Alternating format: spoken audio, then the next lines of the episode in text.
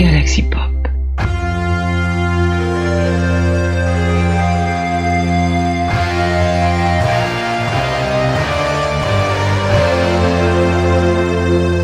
Bonjour, bonjour à toutes et à tous et bienvenue dans cette nouvelle émission de Trek in Storia L'émission mensuelle qui revient sur euh, un sujet précis dans l'univers de Star Trek.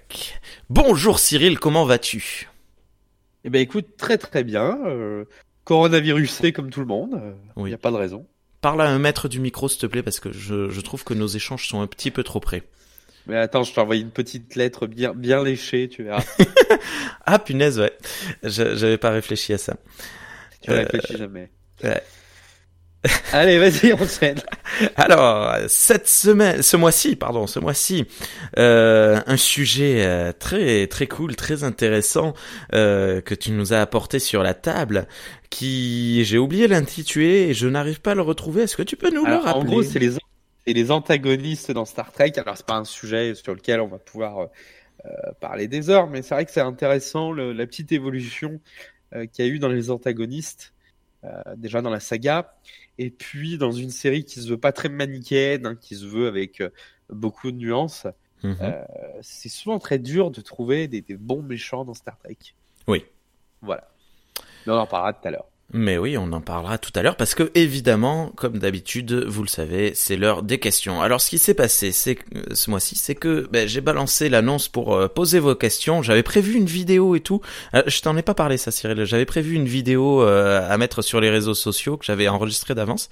Et au moment de la poster, en fait, j'ai posé les questions par écrit juste. Euh, 5 5-10 minutes avant l'annonce de Edouard Philippe qui annonçait la fin du monde, qui disait il faut tout fermer, barricadez-vous, machin truc.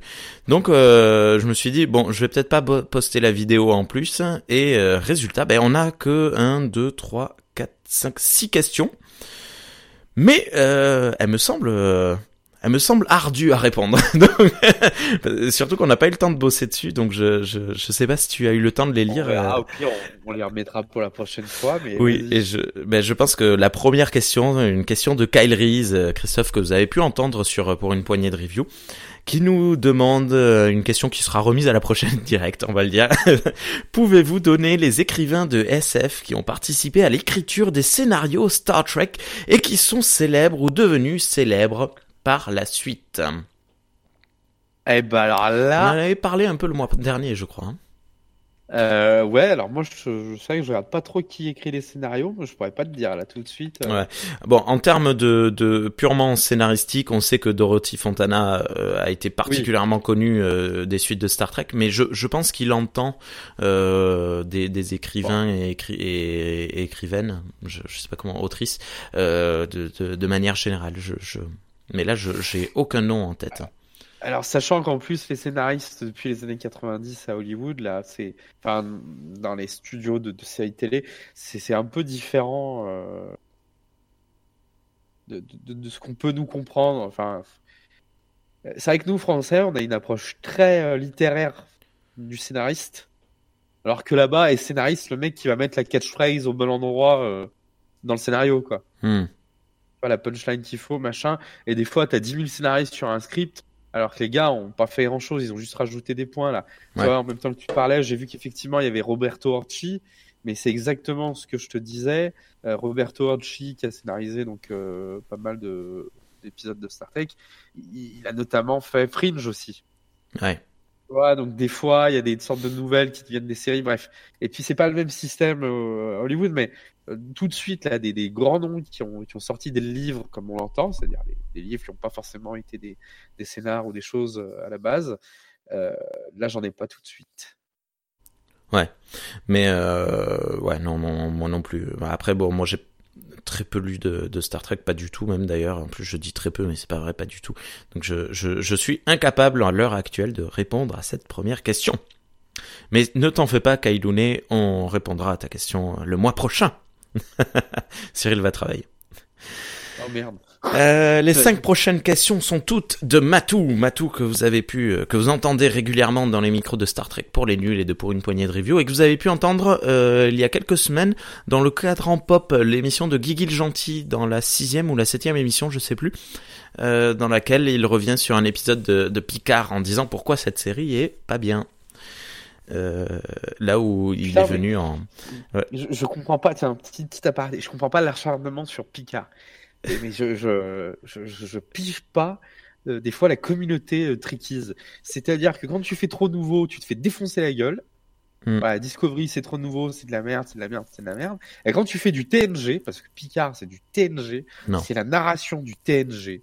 Simplement, c'est étiré sur plus d'épisodes, mais c'est le même type. Je suis désolé, saison 1 de TNG, il se passe rien. Les épisodes sont longs, sont chiants. Bah là, c'est à peu près pareil, sauf que c'est étendu sur plusieurs épisodes. Tu aurais pu faire un seul film, un film à peu près euh, moyen, mais c'est du TNG, quoi. Enfin, c'est c'est c'est c'est de l'humain, c'est de l'humanisme placé, c'est de la petite morale à chaque fin d'épisode. Euh, la seule ce qui est- différence qu'il y a du TNG, c'est qu'il y a on est on est focalisé sur du personnage plutôt que sur une grande histoire. Mais alors, ce qui est, moi j'ai arrêté de regarder la série au, quatrième épisode parce que ça me plaît pas. Mais ce qui est reproché à Picard n'est pas euh, ni la forme, euh, c'est pas la forme en fait, c'est le, fond et euh, la l'évolution des, des personnages qui ne semble pas logique. C'est-à-dire que on a une grosse une grosse part de Patrick Stewart dans l'écriture de la série. Et euh, du coup on a un Picard qui ne ressemble plus à ce qu'il était à l'époque euh, mais qui a évolué euh, apparemment d'une manière qui ne qui ne convient pas qui ne plaît pas. Idem pour Riker apparemment qui vient de faire son arrivée et qui qui n'est pas qui n'est pas logique envers lui-même. Après bon je voilà, moi j'ai arrêté de regarder la série, du coup je je Bah. je peux pas vraiment donner mon mon ressenti, mon on avis. est mais- d'accord, en fait, il y a un nihilisme. Il y a un nihilisme, mais ça se veut le reflet de notre société. Hmm. Enfin, je veux dire, euh, ça a toujours été ça, Star Trek. Les années 90, c'est le renouveau, la chute euh, du bloc de l'Est, et on se dit que tout est possible. Enfin, euh, là, on est en 2020, on a bien vu que tout n'était pas possible et que tout avait. Il y a un certain nihilisme, mais je, je comprends pas les critiques. La série manque de rythme, elle manque de plein de choses. Euh, Je suis tout à fait d'accord. L'évolution des personnages, bah, ça me gêne pas plus que ça parce que ça avait jamais été dit qu'il serait comme ci ou comme ça. Comme si, euh, comme ça, ça fait. Ouais, Pardon. ouais, non, Désolé. non, non. Mais euh, euh, je sais pas, je. euh, hier, je me suis fait la réflexion, c'est du TNG, c'est du TNG dans, dans la narration, donc c'est un peu maladroit. Et puis, euh, et puis, ça aurait fait un bon film.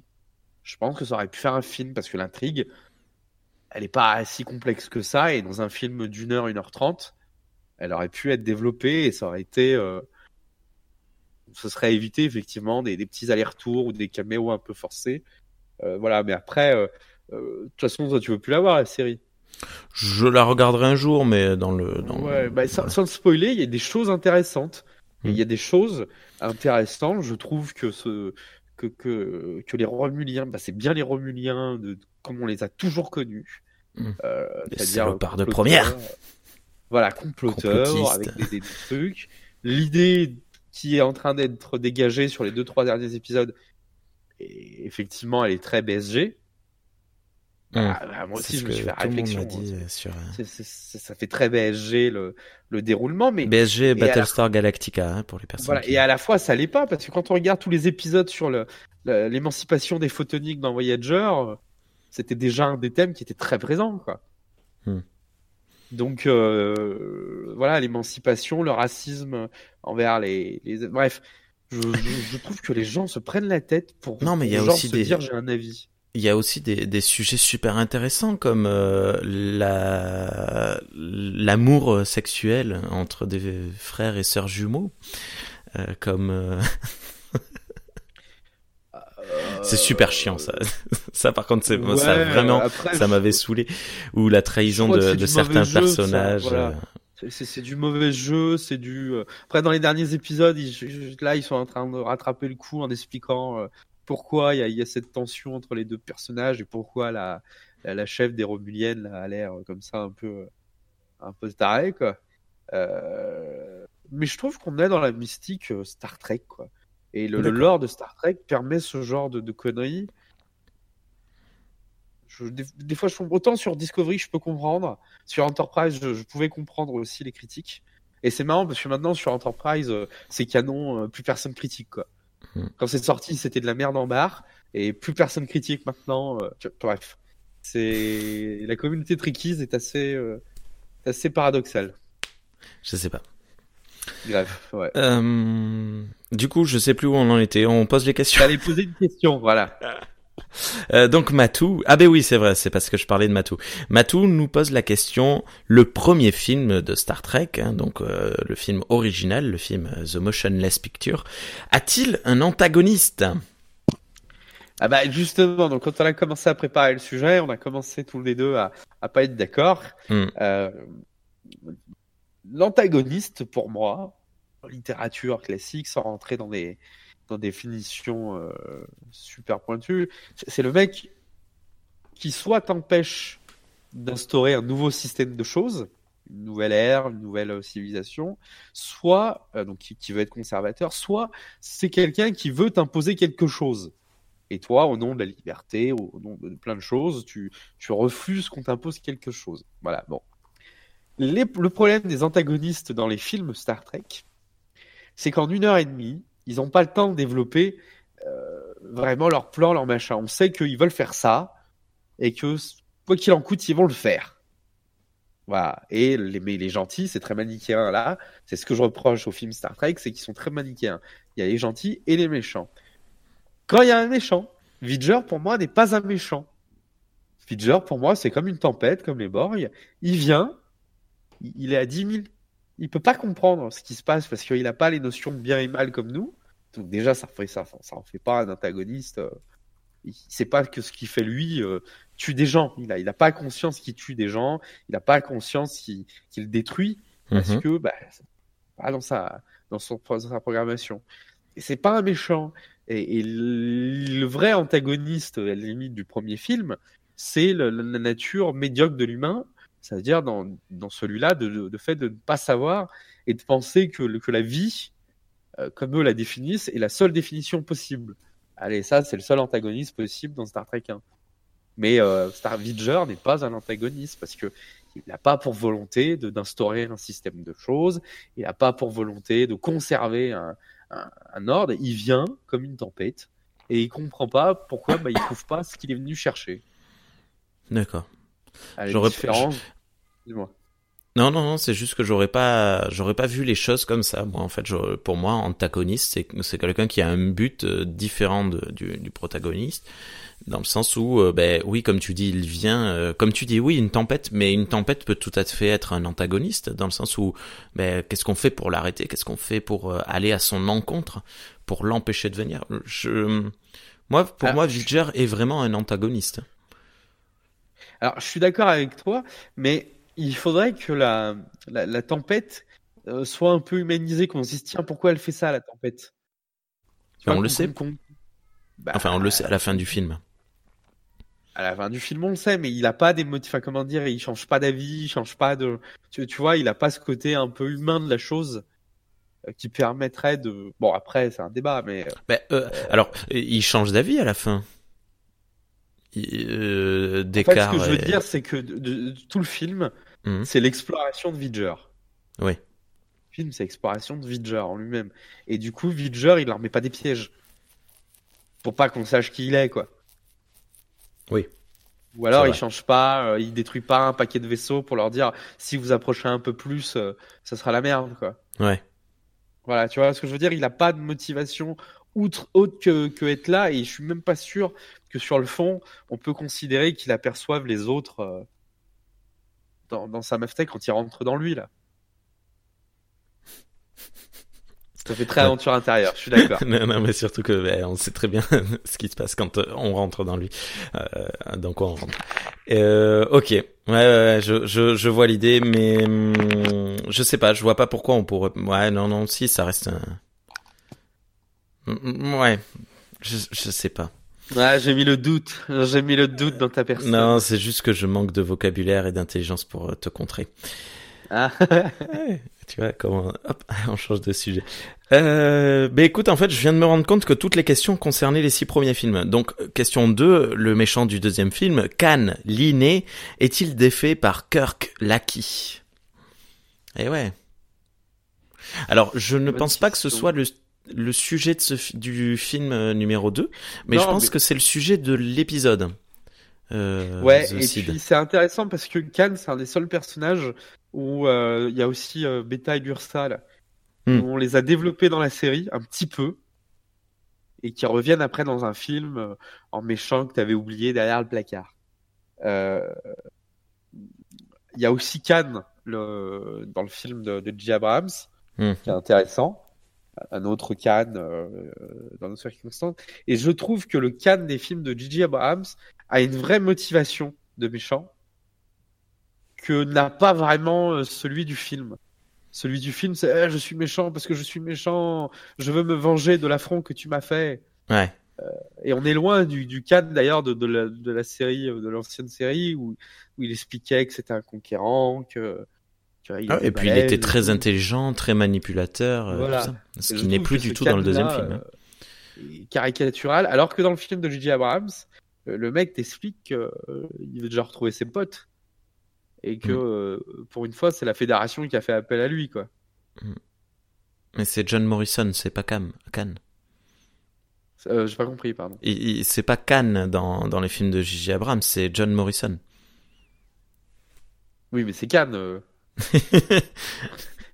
M'embrouille pas là, se dis pas là. Mais non, non, il a, il le- il l'a dit lui-même dans le comics euh, qui a suivi. euh, euh, alors je sais plus dans quel comics c'était. euh, je ne suis pas Khan, je suis euh, John Morrison. Euh, Khan, il est toujours en cryostase.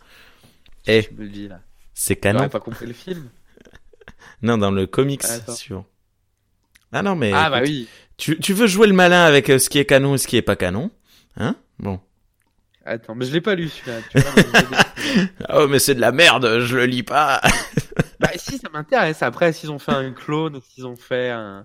Ce n'est pas un clone, ce n'est pas juste, c'est juste pas Khan. Et en fait, quand il s'est réveillé, quand on l'a réveillé, il s'est dit, tiens, je vais me faire passer pour mon boss. Bah c'est pas mal. Oui, mais ça vient dans un comic book, euh, donc c'est pas canon. Donc en fait, Il faut euh, que je le lise. Ça m'intéresse. non, mais euh, alors euh, voilà, euh, je, je pense que c'était vraiment le sujet de l'épisode dans lequel apparaît Khan. hein, euh, c'est comment le, le titre? The Seed euh, Space Seed. Voilà, Space Seed. Donc c'était vraiment le, le sujet de, du combat de l'inné contre l'acquis avec euh, la, les, les puissances euh, et les forces de, de chacun. Mais je pense vraiment que dans le film, le, le, le propos est tout autre et que du coup on ne l'aborde pas vraiment. Mais en l'occurrence, euh, connaissant, enfin de ce que je connais de TOS, la réponse aurait été oui, l'acquis euh, de, de Kirk, et c'est ce qui est décidé dans le dans la série. De toute façon, l'acquis de Kirk est plus puissant que le l'inné de de Khan. Puis même dans le film, il, il le vainc parce que Kirk, il sait qu'il faut réfléchir en, en 3D dans une bataille spatiale et pas, et pas Cannes. Ouais, mais ça c'est de la, ouais, oui. C'est de l'acquis. Oui, oui, c'est de l'acquis, mais euh, en l'occurrence, c'est quelque chose que Khan aurait pu acquérir. acquérir. Qui, enfin, tu, ouais, oui, oui, mais en- tu as tout à fait raison, euh, de toute façon. Mais ouais. Ok. Question 3 sur le troisième film. Pourquoi Doc Brown, Christopher Lloyd, pour euh, les personnes qui ne connaissent pas, euh, est-il méchant? Et il nous marque confère la volonté de l'acteur de sortir de son rôle de taxi dans Retour vers le futur. Oui. Bah oui, il a répondu à la question tout seul. C'est bien de poser la question avec la réponse. J'aime beaucoup. Euh, oui, oui. Et puis alors, euh, là aussi, ça, euh, quand je bossais à l'émission, là, ça, ça revenait sur un, un problème des films, parce que souvent dans les films, tu te dis, ah oui, dans ce film-là, il y a un mec qui veut faire ça. Et, euh, et c'est pas vraiment un méchant, quoi. C'est juste, ah ouais, il y avait un mec qui faisait chier, quoi. Mm. Mais euh, il sert à rien dans ce film. Hein. Crutch, euh, il veut, euh, il veut obtenir l'arme. Il veut le truc Il veut Genesis. obtenir voilà. Genesis. Mais il Genesis. serait là parce que euh, parce que Kirk lui aurait volé ses nuggets au McDo, ça serait pareil. Hein. Mais surtout qu'en fait, il est un peu con parce qu'il tue le seul qui sait ce que c'est Genesis. Donc, complètement, complètement Par contre, de la tête. hein. ils, ils- ils auraient fait revenir là le trio de Klingons là, Kang, tout ça. Là, ça aurait été intéressant. Tu vois, des vieux ennemis de Kirk. Ouais. Ça aurait été intéressant pour ce film. Ouais, ouais, ça aurait pu, mais euh, ça, enfin, une fois de plus, c'est le propos du film. Le propos du film n'était pas sur son son antagoniste. Voilà. L'antagoniste y était parce qu'on est dans un film euh, où il fallait un méchant. souvent, hein, comme dans Star Trek, Star Trek, tous les films, c'était exploration. Euh, on découvre un nouveau truc, un nouveau problème. On doit... Ou alors, on a réveillé une civilisation qu'il fallait pas. Tiens, tu, juste, ça me fait penser à une autre question euh, que je m'intègre moi-même. Euh, on pourra en, en parler peut-être plus tard. Peut-être que tu l'avais prévu dans, dans ton dans ta présentation des antagonistes, mais euh, justement Kang et toute toute la marmaille là qui revient dans Deep Space Nine. Qu'est-ce que t'as pensé justement? On parlait de tout à l'heure de Picard et de son évolution par rapport au, au passé. C'était une évolution intéressante? Bah encore une fois, euh, oui, l'évolution était super cool. Surtout de, de rallier tout ça euh, à Curzon Dax. Euh, donc ça, donne du lore, ça donne de la profondeur au lore. Donc c'est mhm. intéressant de, de voir qu'il n'y avait pas justice. Enfin, le problème de Star Trek, jusque dans les années, je pense, fin 90, avant l'arrivée de DS9 et de Voyager, on s'est toujours dit, bon, Star Trek, c'est 4-5 vaisseaux et des explorateurs. Quoi. Non, mais on n'arrivait peut-être pas à concevoir que ça pouvait être plus de choses. Euh, même si dans, dans la série euh, TOS, ils introduisaient d'autres vaisseaux, d'autres équipages, finalement, sur le fond, on, se disait pas que c'était plus de choses que ça, quoi. Et, là, ça donnait un lore, ça donnait euh, comme Tuvok euh, qui avait servi avec Sulu, ça donne une, cohérence, une intégrité. Et de, de voir ce que sont devenus les personnages, ouais, c'était intéressant. Ils sont vieux, ils sont pas morts au combat ils ont un pacte qui les lie depuis tout ce temps. C'est intéressant. Je pense qu'ils auraient même pu en faire un peu plus des caisses. Mm. Tu vois, racontant plus de trucs qu'on ne savait pas sur Kirk. Genre une fois, on a bu un coup avec lui ou. Ouais, ça aurait été rigolo. Tu vois, euh, ça aurait été rigolo quoi. Euh... Après l'explosion de euh, Praxis, j'étais sur le vaisseau du, du match. Non, ça aurait donné. Mais oui, oui, ouais. Et d'ailleurs, euh, ça, ce sera peut-être le, le, le, le, concept d'une de, d'une émission d'un jour à venir, mais. Euh, euh, ils ont réussi avec le retour de, de, de Kang et du groupe, euh, du Kang Bang. Euh... C'est chaud. euh, avec ce, retour de groupe, ils ont réussi quand même à éviter l'effet micro-univers. Parce que euh, on suit le point de vue de Worf qui se trouve être sur la station avec Dax, qui se trouve être en relation en relation pardon avec euh, tous ces tous ces vieux Klingons.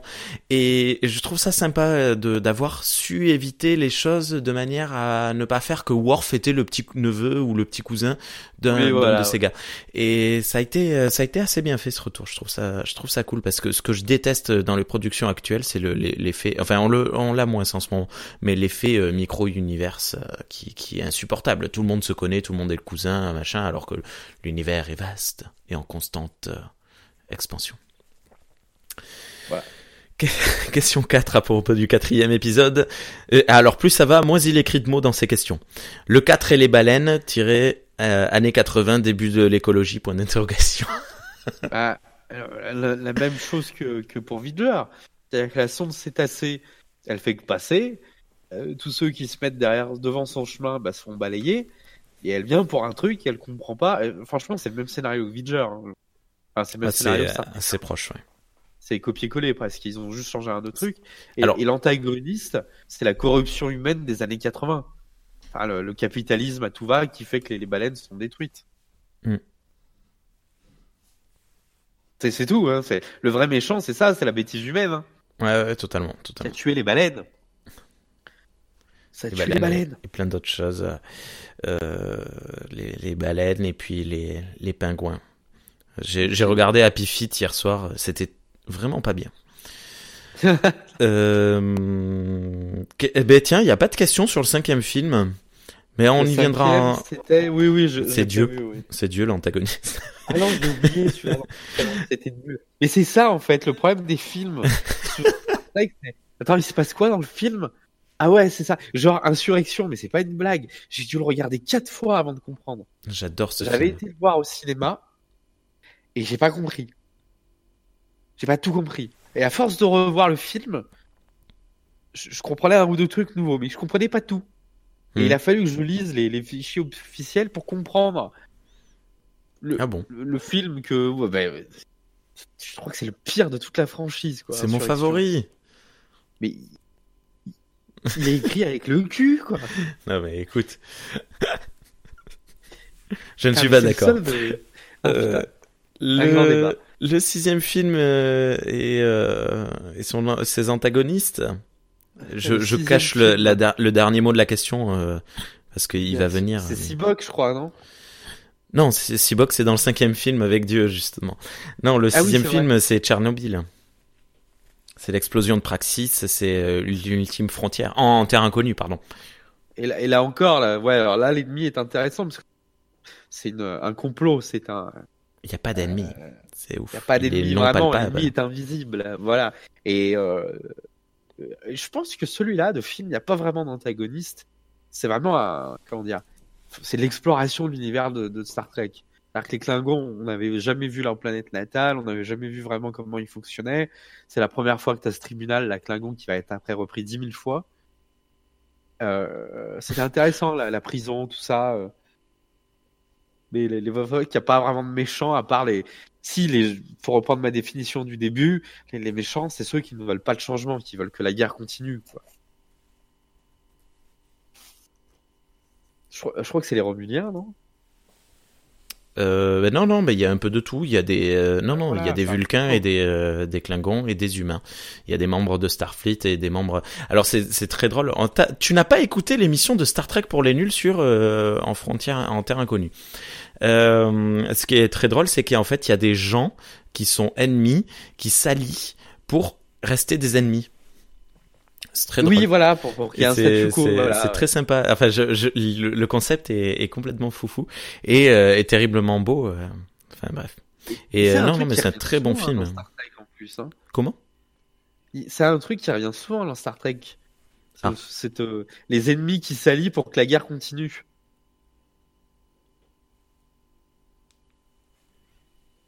Ah bon Je t'ai perdu. Ouais, Bah ouais, ouais, ouais. je, je vois pas dans quel Euh, film. euh, Euh, Il y a le maquis avec les Eh ben. Cardassiens. Il s'allie avec les Cardassiens pour continuer de se battre? Je sais plus, je crois. Il y a un épisode où il y a un truc. ah, il y a un truc. Il y a un truc. Et ça me dit quelque chose. Je vérifierai, mais il y a un truc. Ok. On, en pourra en parler dans une prochaine émission. Et pendant qu'on papotait tranquillement, XP78 nous a envoyé une question qui n'a plus rien à voir avec les, les, les, les antagonistes, donc c'est bien, ça nous fait une rupture et on pourra reprendre plus tard, qui nous demande XP quand sont apparues les commandes virtuelles dans les vex... Pardon, dans les vaisseaux, à vouloir, euh, vouloir faire des blagues. Euh... c'est très récent, hein. Ouais, c'est relativement récent. Alors, non, il y en a pas dans Discovery. Ils nous ont épargné ça dans Discovery. Enfin, Mm. épargné. Il y en a pas vraiment dans Discovery, il me semble. Euh... Ouais, c'est récent. Je me demande si dans Insurrection, il n'y a pas un peu un début de ça. Non. Dans l'insurrection, sûr que non. Peut-être dans Nemesis, parce que je m'en souviens pas bien. Insurrection, pardon. Ouais, dans Nemesis, ouais. Euh, on en a pas dans. Non, on en a pas dans les dans les films de la KTL. Non. Et ça, c'est très bien. Non, non, mais je crois que c'est vraiment dans Picard qu'on a vu ça Oh. pour la première fois. Bah, ça se met à l'air du temps. quoi. On en a vu dans le le le, le la série de jeux vidéo hommage euh, à Star Trek euh, Mass Effect, dans lesquels euh, il y a beaucoup de, de de choses comme ça qui fonctionnent avec euh, des des, des- des hologrammes et des hum, des commandes virtuelles. Mais bon, c'est pas du Star Trek. Enfin, c'est du Star Trek dans l'âme, mais pas dans le Oui, oui, il y a dans pas le- la, la trademark marque. Euh, non, j'ai pas de. j'ai- Non, non, euh, il me semble que c'est dans Picard que c'est arrivé. Ouais, ouais. ça- Mais du coup, c'est tellement logique que ça m'a pas choqué. Ouais. Tu vois ce que je veux dire? C'est Ouais, l'évolution, c'est tellement dans l'air du temps actuel de, de, de Et, et puis ça. pareil, il y a des hologrammes partout à la fin de Voyager, tu sais. euh, Oui, mais euh, alors bon, euh, Discovery a, rattrapé le coup avec ça, mais par exemple, tu vois, ce que je trouvais cool, c'est que les hologrammes dans l'univers de Star Trek étaient euh, inventés durant euh, Deep Space Nine. C'est-à-dire que tu avais la fameuse salle euh, dans laquelle tu... Euh, pas la salle, mais le, le, le, cercle dans lequel tu rentrais et tu étais un hologramme ailleurs. Et je trouvais le, le concept de cet hologramme-là très intéressant. Parce que celui qu'on voit euh, dans Discovery et dans Picard aussi, l'ont recommencé à le faire, avec la sœur jumelle qui fait ce qu'elle veut. ça veut dire qu'elle est dans une salle, mais immense chez elle. elle est vraiment dans... Et puis elle sait exactement ce qui se passe, où elle est, où elle se trouve, machin. Et pareil dans Discovery, ils vont... ils se baladent sur le pont alors que ce sont des hologrammes. Euh, ça veut dire qu'ils descendent des escaliers, ils savent pas. C'est complètement euh, euh, bizarre. alors que les hologrammes dans Deep Space Nine étaient fixes, c'est-à-dire ils étaient figés dans un lieu, dans un cercle de un mètre de, de diamètre. Puis dans Discovery, dans Voyager, pardon, avec le HMU, qui ils expliquent comment ils les projetaient partout dans le vaisseau à la fois. Et, et c'est, enfin voilà, c'est, c'est, il y a une réflexion derrière ça. C'était pas juste du, hé, regardez ce qu'on fait. Enfin bref, même Tupac, il peut pas faire ça. Oui, c'est vrai. Et euh, Mélenchon non plus d'ailleurs. Bref. Pas, pas, pas, tout de suite, il y travaille, il y travaille. Il y travaille. Ouais. Bref, ben euh, on a terminé les questions. Mais tout à fait. Voilà. Mais ben c'est pas mal. De toute façon, les antagonistes, hein, comme je disais tout à l'heure, ça va pas être très long euh, oh. sur le sujet. Il euh, faut juste voir qu'il y a une petite différence. Euh, avant les années 90, euh, le méchant, souvent, l'antagoniste, c'était un peuple. Il était rarement personnifié. par exemple, on avait les obséquieux romuliens et, les violents clins. Donc à hmm. chaque fois, tu avais un personnage qui incarnait, mais il, incarnait les, travers de, de, son espèce. Ouais la, plupart du temps. Et après, dans les années 90, on a commencé à avoir des personnages récurrents. Et c'est ça, en fait, qui était problématique avec euh, Star Trek, c'est qu'on avait très peu de personnages récurrents en termes d'antagonistes. De, ouais. Et c'est compliqué, des fois, de... de... Alors, après, c'était pas le propos de Star Trek non plus. Le propos de Star Trek, c'était découvrir de nouvelles choses, des nouvelles problématiques. Euh, et c'est vrai que jusqu'à l'arrivée des Borg, il n'y avait pas vraiment d'antagonistes euh, balèzes qui, qui pouvait les mettre en déroute. Euh, ouais, ouais, totalement. Bah, il y avait, euh, il y avait la fameuse, euh, la fameuse espèce qu'on voit dans la fin de, de la première saison de, de TNG qu'on n'a jamais revue. Euh, j'ai oublié le, le Très important ça.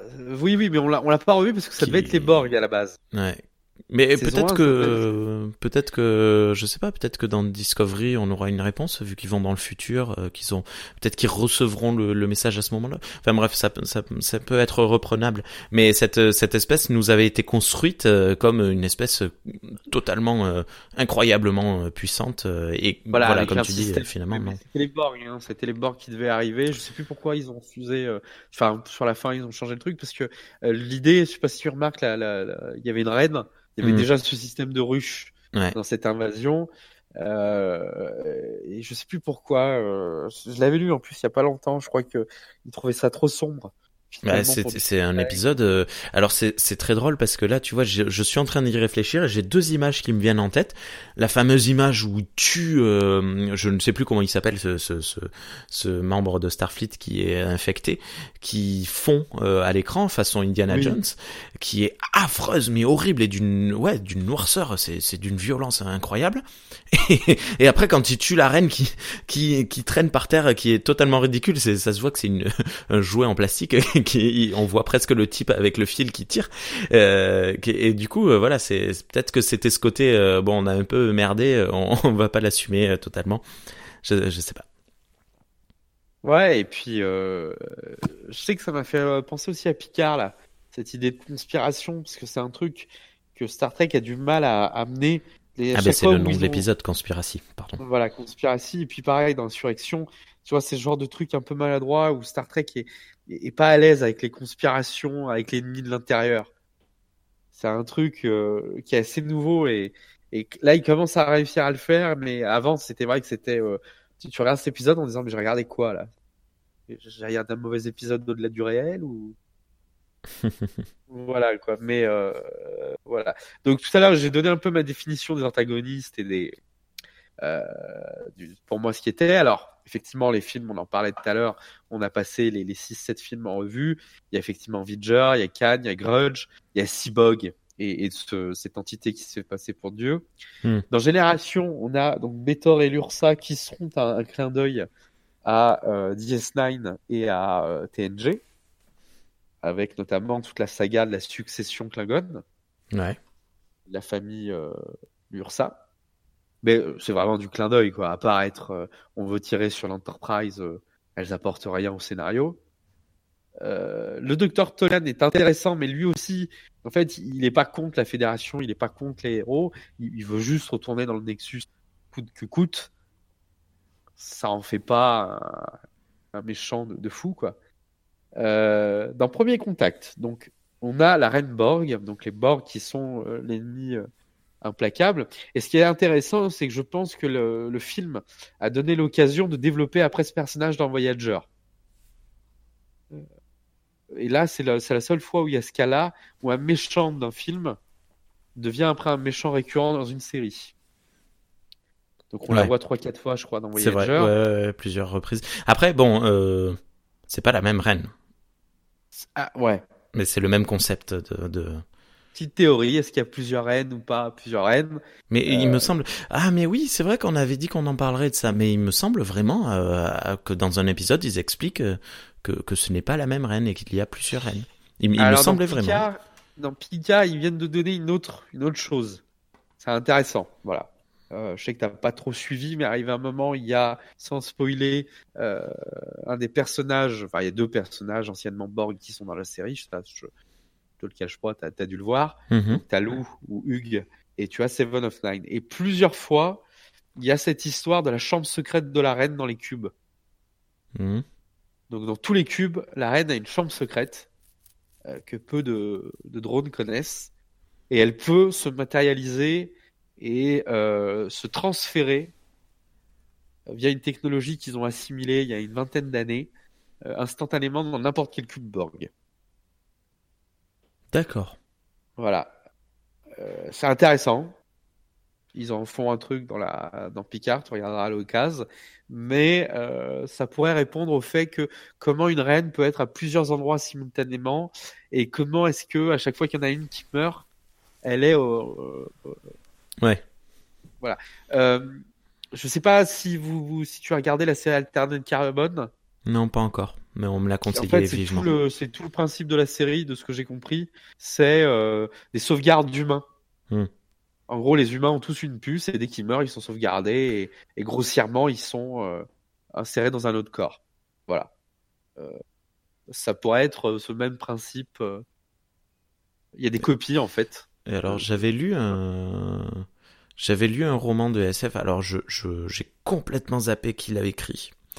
Euh, c'est peut-être Zelazny, euh, dans, dans lequel, pareil, les, les humains euh, avaient une, une sauvegarde et ils, ils se reclonaient eux-mêmes et leur, leur esprit, leur, leur mental, leur, ben, leur sauvegarde était retéléchargée. Et en fait, c'était l'histoire d'un, type euh, qui avait été tué et qui euh, euh, donc euh, re- renaît dans son nouveau corps et qui est dans une colère noire parce qu'il a été assassiné et qui et qui veut retrouver euh, qui l'a tué. Et parce que euh, à ce moment-là en fait les, les, les meurtres ne sont plus censés exister mais y a, je, je me souviens plus exactement. Je, il faudra que je retrouve le, le nom. Enfin bref Bon, je- ouais, ouais, mais désolé. tout ça pour euh, euh, donc voilà pour la Borg là pour revenir là-dessus j'ai perdu voilà. Euh, la Borg intéressant parce que du coup chaque actrice qui va l'incarner va développer un personnage euh, qui tourne paradoxalement sur la sensualité euh, et le désir le personnage tourne là-dessus à chaque fois quoi il... un peu comme un, un mauvais génie il demande aux gens qu'est-ce que vous voulez donc à Data euh, Mhm. si vous voudrez pas devenir plus plus humain euh, ou ressentir les mêmes choses que les humains. À Seven, euh, si elle se sent parfaite, si elle voudrait pas être un peu plus parfaite dans son collectif, je crois qu'il lui a même proposé d'arriver à un moment d'avoir son collectif ou d'être la, la, la reine euh, ouais. la reine, ouais, voilà. Euh, donc fort intéressant. Euh, insurrection, bah on en a parlé vite fait, c'est la, la fédération elle-même. Voilà. Bon, après, que dire d'autre là-dessus euh, Sinon, dans Star Trek Nemesis, alors Shinzon est intéressant. Shinzon Mhm. est intéressant, mais, et c'est tout le problème des films Star Trek, tu te dis, mais qu'est-ce qu'il voulait à chaque fois ce gars-là? Mais là, il veut sa vengeance. il veut exister, il veut être sur le devant de la scène. Voilà, bon, bah, est-ce que c'est un bon méchant Je crois pas. Alors, je, je sais pas si c'est un bon méchant, mais je comprends ses intentions. Enfin, je comprends sa colère, je comprends euh, euh, son son, ben, justement son non but en fait, sa, sa, sa folie, sa colère. Euh, c'est, je, je, comprends tout à fait après avoir vécu ce qu'il a vécu que t'as envie de, de tout faire péter, de tout exploser, de dire euh, putain mais j'existe quoi. Désolé pour le gros mot. Voilà. Mais euh, par contre, euh, Nemesis, je trouve que c'est un des Star Trek les plus divertissants que j'ai vu au cinéma. Après, à part ceux de, de J.J. Abrams, hein, qui sont montés comme des blockbusters, mais à la différence des autres Star Trek qui étaient des fois euh, limite euh, confinés à l'art et l'essai, tu vois. Euh. Insurrection, Nemesis, je l'avais trouvé très divertissant. Insurrection aussi, mais Nemesis, j'avais trouvé que les mecs se faisaient plaisir. D'accord. Picard se fait plaisir dans le film. Enfin bref, tout le monde se faisait bien plaisir ils se sont dit c'est le dernier, on s'en fout. Mais euh, voilà. Euh, et sinon, bah après euh, dans les dans les autres films, les trois derniers qui sont sortis, on avait donc Nero dans le premier, dans le reboot, mmh. qui veut se venger. Encore une fois, on est sur de la vengeance.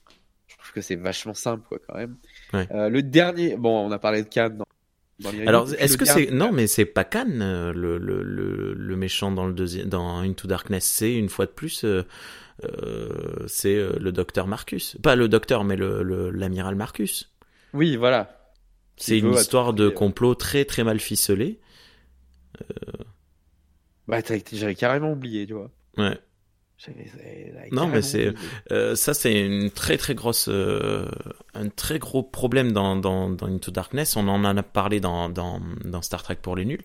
C'est que le, le méchant est un, un méchant qui est euh, euh comment euh, Un homme, un homme organisation, c'est-à-dire que à lui seul il représente Starfleet, à lui seul, il représente la section 31 et à lui seul, il représente l'antagonisme. Et euh, du coup, l'amiral Marcus est un très très gros problème parce qu'une fois de plus, euh, il, il, est censé représenter l'aliénation, la peur de, de l'autre, la manipulation, tout ça, mais c'est raté parce qu'il est très très mal écrit et, euh, et qu'en fait, euh, il représente la connerie euh, du scénariste. et c'est ce que j'allais venir pour finir sur les antagonistes dans les films, le pire antagoniste des films Star Trek, c'est les mauvais scénarios. Mm. Voilà, enfin, je veux dire, les, les, films Star Trek sont, sont au mieux divertissants. Euh, au pire, bon, je, je, te promets, Insurrection, c'est un des seuls Star Trek que j'ai dû revoir plusieurs fois parce que j'ai mis un temps fou à comprendre qu'il y avait un lien entre les, les, les autochtones de la planète et, et, les gars au visage lifté. Quoi. Ah bon j'ai mis, mais je sais pas, ou alors c'est mon cerveau qui à chaque fois se déconnecte à un moment. je sais mais, pas. Euh... Après, le rythme est particulier. Peut-être que tu t'endors, euh, tu fais des micro-siestes, je, je, sais pas. Mais c'est le mais, seul euh, film Star Trek que j'ai pas compris, quoi. Ok. Et... Pourtant, enfin, je, je sais pas. Comme, comme je le dis, je, je sais hein, que, que Insurrection n'est pas apprécié, mais moi, ça reste un de mes films favoris. Euh, juste parce qu'on on est, on a juste euh, mentionné le nom, mais dans, dans euh, Beyond, euh, oh, j'allais en voilà. Voilà, pardon, vas-y, excuse-moi. J'allais en parler. Non, non, mais lui, il est intéressant parce que c'est peut-être pour une fois un méchant qui aurait, qui aurait eu plus de. Alors, ils l'ont exploité comme ils l'ont pu, mais c'est intéressant. C'est-à-dire, c'est un mec oublié par Starfleet qui a attendu Starfleet et Starfleet est jamais venu. Et du coup, il s'est dit, bah, pourquoi je continue à respecter les règles de Starfleet alors que Starfleet respecte pas ses propres règles, quoi, de, de jamais mmh. abandonner personne, quoi. Et, et là, c'était intéressant. Et je trouve que c'est pas de la vengeance. C'est euh, euh, parce que sur le fond, il cherche pas à se venger. Il, il a compris qu'il pouvait créer son propre truc à lui. Et euh, en quoi son, son truc à lui est pire que qu'une organisation qui est pour lui hypocrite, quoi. Ouais. Et c'est juste parce que Starfleet se trouve sur son chemin que Starfleet est victime. Mais il euh, euh, n'y a pas une envie euh, folle de détruire Starfleet. Après, s'il peut, il le fait, il est content, quoi. Mais c'est pas son but premier, quoi. Son but premier, c'est d'attirer des vaisseaux sur sa planète pour en, pour étendre son génome et... et voilà. Mais lui, il était intéressant. Ouais, lui, il très. était intéressant. Mais le, le film est, vraiment pas mal. Ouais, celui-là était intéressant et beau en plus. Le, le... Enfin, moi, la scène de, de... sur, sur la vague de drones était super intéressante. Et c'est aussi là où on commence à avoir des drones dans Star Trek. On en a déjà ouais. eu un peu dans Enterprise. mais là, les drones comme armes, c'est intéressant aussi. Euh, voilà. Après, alors ça, ça, ça avait fait sujet de débat dans je reparle tout le temps de mon podcast, désolé, dans, Star Trek pour les nuls euh, sur Beyond, ça avait fait sujet débat parce que est-ce que ce sont vraiment des drones? Parce qu'on se rend compte qu'il peut, il y a des gens dans dans les vaisseaux. Est-ce que, enfin, on n'est pas certain que ce soit des drones. Ah, ouais. Et eh oui. Après, euh, je pensais aux drones aussi des Romuliens dans, dans Enterprise. Mm-hmm. Oui, oui, et puis même la, la sonde qui attaque. Euh, qui attaque la Terre dans, dans, dans Enterprise, c'est un drone. Hein. Ouais, et puis dans. Euh, et puis dans Discovery aussi, il y en a pas mal, le vaisseau de la section Discovery, c'est un gros problème par contre. ah ouais, bah, je trouve que le vaisseau en plus là qu'il y a sur Star Trek Online est vachement classe.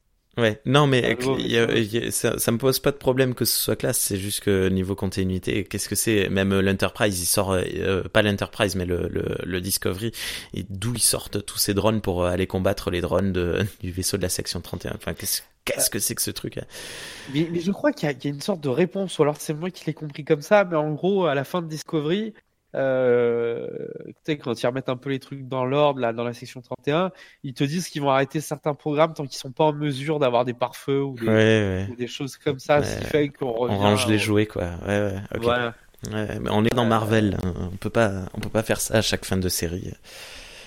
Enfin bref. Ok. Excuse.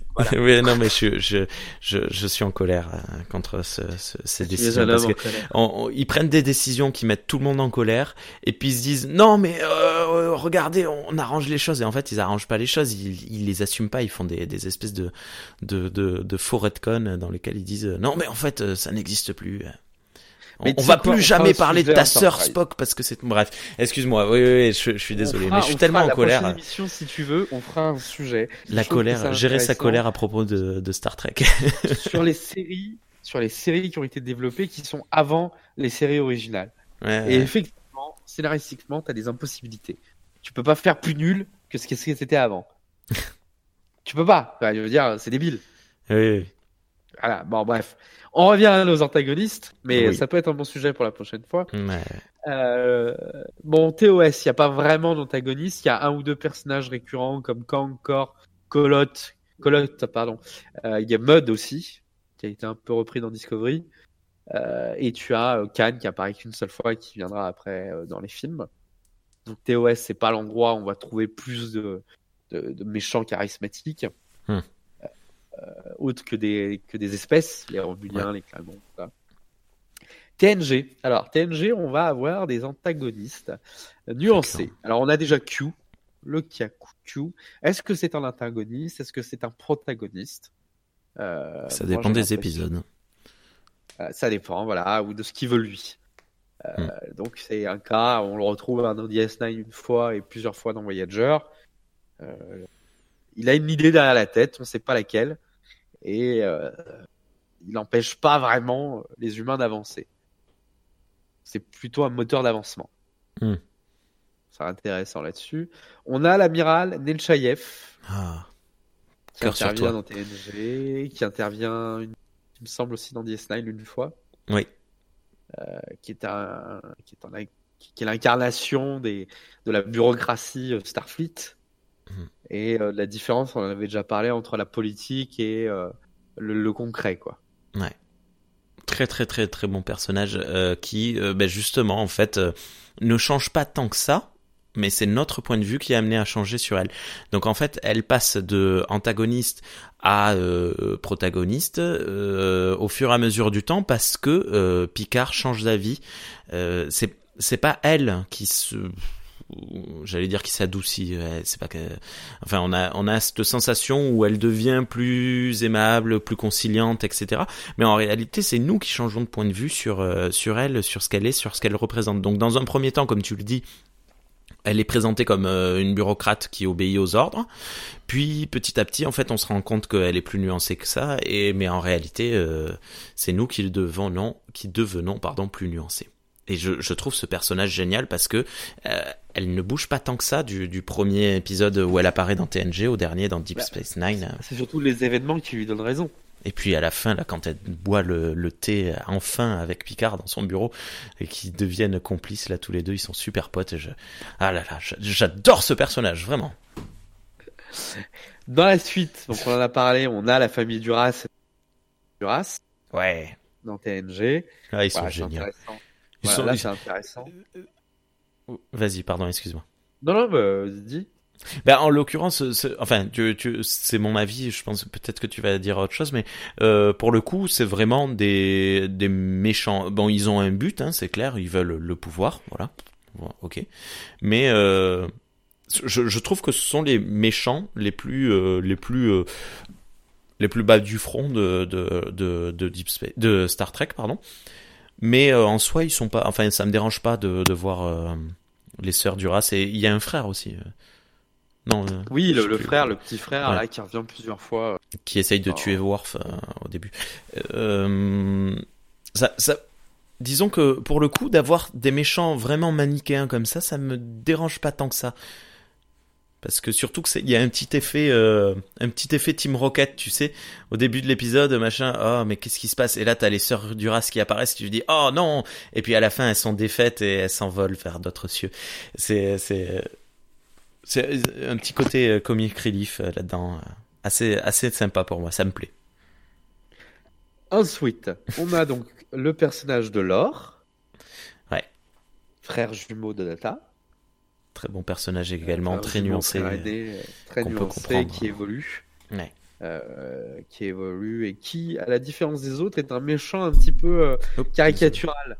C'est-à-dire que tu as des méchants qui sont là juste pour faire leur coup et, ils essayent à chaque fois, ils ratent. Lui, il a vraiment pour projet la domination des, des, synthétiques sur euh, les humanoïdes. Totalement. il a une logique. Voilà. Et c'est intéressant là-dessus.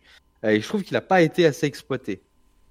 Il, vraiment, il, mérité un ou deux épisodes de plus. Ouais, je me suis fait un, un genre de, de, de rewatch des épisodes lore. Et, euh, et en fait, je me suis rendu compte que ouais, il est dans quatre, quatre épisodes, un truc comme ça.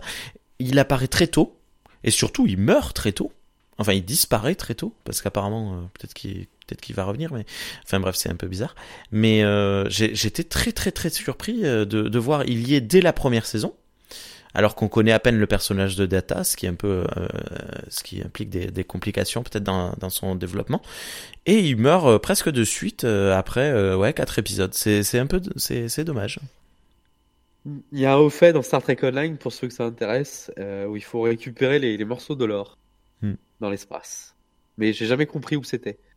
Mais il y a un haut fait. dans l'espace, c'est compliqué, tu sais, l'espace est grand. Euh, c'est grand, oui, surtout dans, dans, Star Trek Online. euh, ensuite, du coup, t'as jamais trouvé la. Eh ben, en fait, je les trouve pas. je, je vois je les trouve pas. J'ai jamais trouvé quoi. Non, non, rien, je, je le dirai pas, c'est trop. Euh, c'est trop vulgaire. Ah, ça, n'assume pas. Les parties génitales de, de l'or. Bah, il est hautement fonctionnel, comme dirait Data. oui, fully, fully functional. Ok. Alors, ensuite, en personnage récurrent et intéressant, et euh, là-dessus, ils ont, ils ont su l'exploiter plusieurs fois, c'est Cella. Euh, oui, alors. C'est là. Ouais. C'est là ou c'est là, je sais plus. Euh, la fille de. Tasha voilà, de, ah putain, je trouve pas mes noms ce matin. Tachayar. De voilà. Euh, intéressant comme personnage qui, rejette sa partie humaine et qui ourdit euh, dès qu'elle peut des plans de, à la renulienne, hein, des complots pour renverser les Vulcains, les humains, la Fédération. Mm. Euh, personnage intéressant. Dommage, elle disparaît à la fin de Unification l'épisode avec Spock, c'est unification hein, si je dis pas de bêtises. Oui, oui, oui. Et elle ne revient plus. On n'entend plus trop parler d'elle à part dans, dans STO, quoi, mais. Euh, ouais. Euh, peut-être. Euh, peut-être qu'elle reviendra dans Picard, ça pourrait être intéressant. Saison 2. Ça pourrait être intéressant. Ou à la fin de la saison 1, en fait, c'était elle qui avait tout fomenté avec les synthétiques de Maddox. Ah, bah, toi, non, non, non, toi, t'as raté des épisodes, là. Ah, bah oui, mais moi, je me suis arrêté, je me suis arrêté au cinquième. J'ai dit une bêtise tout à l'heure, quatrième, cinquième. Ça peut pas être ça, ce que tu dis. Hmm. Ça ne peut pas. On sait déjà des choses maintenant, ça a avancé, mais. D'accord. Enfin bref. C'est pour ça que je dis que ça ferait un bon film. Quand tu regarderas la saison en entier, tu diras effectivement, ça aurait pu faire un bon film. Voilà. Euh... Ducat. Allez, on arrive à DS9. Dans Hmm. DS9, on a très peu de, de méchants. Alors, j'ai hésité à mettre euh, Go- euh, le, le chancelier Klingon Goron, Gorwon. J'arrive jamais à dire son blaze. Govron. Govron. Govron. Voilà. Euh, parce que lui, c'est plutôt un politicien. Mhm. Donc c'est plutôt bon là.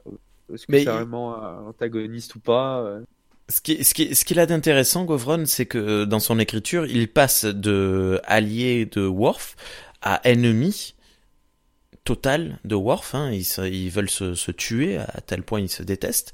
Et euh, j'avais trouvé l'écriture du, du l'évolution de, de, de cette écriture très sympa parce que euh, Worf et Picard l'aident à accéder au pouvoir.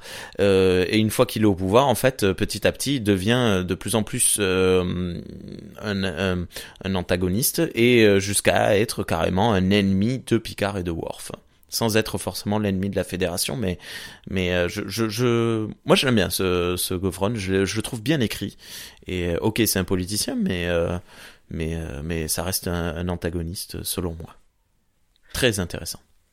Alors on continue avec les fondateurs, notamment la fondateur femelle dont on n'a pas le prénom, il me semble. Enfin, elle n'a pas de prénom, donc elle s'en fout. Qui elle est un, on va dire un classique de Star Trek. Hein. C'est le général ennemi qui veut envahir.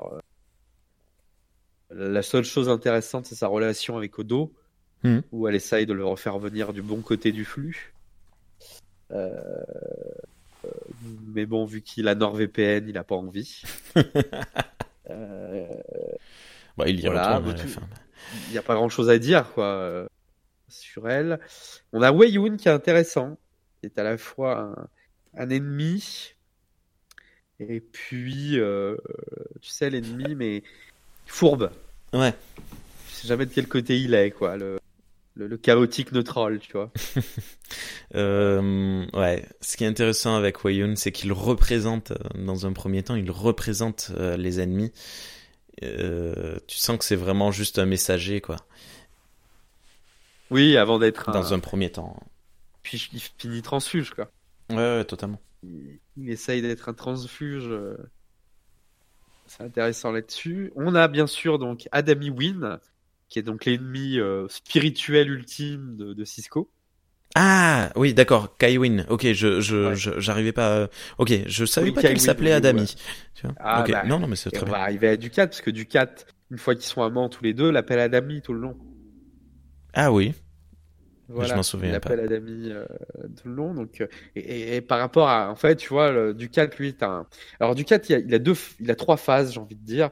Il a la phase euh, je suis l'ennemi de Cisco parce qu'il fallait un ennemi de Cisco. Hmm. Il a la phase je suis l'ennemi de toute la galaxie parce que euh, elle me rejette sans arrêt alors que euh, je suis un, un prophète né.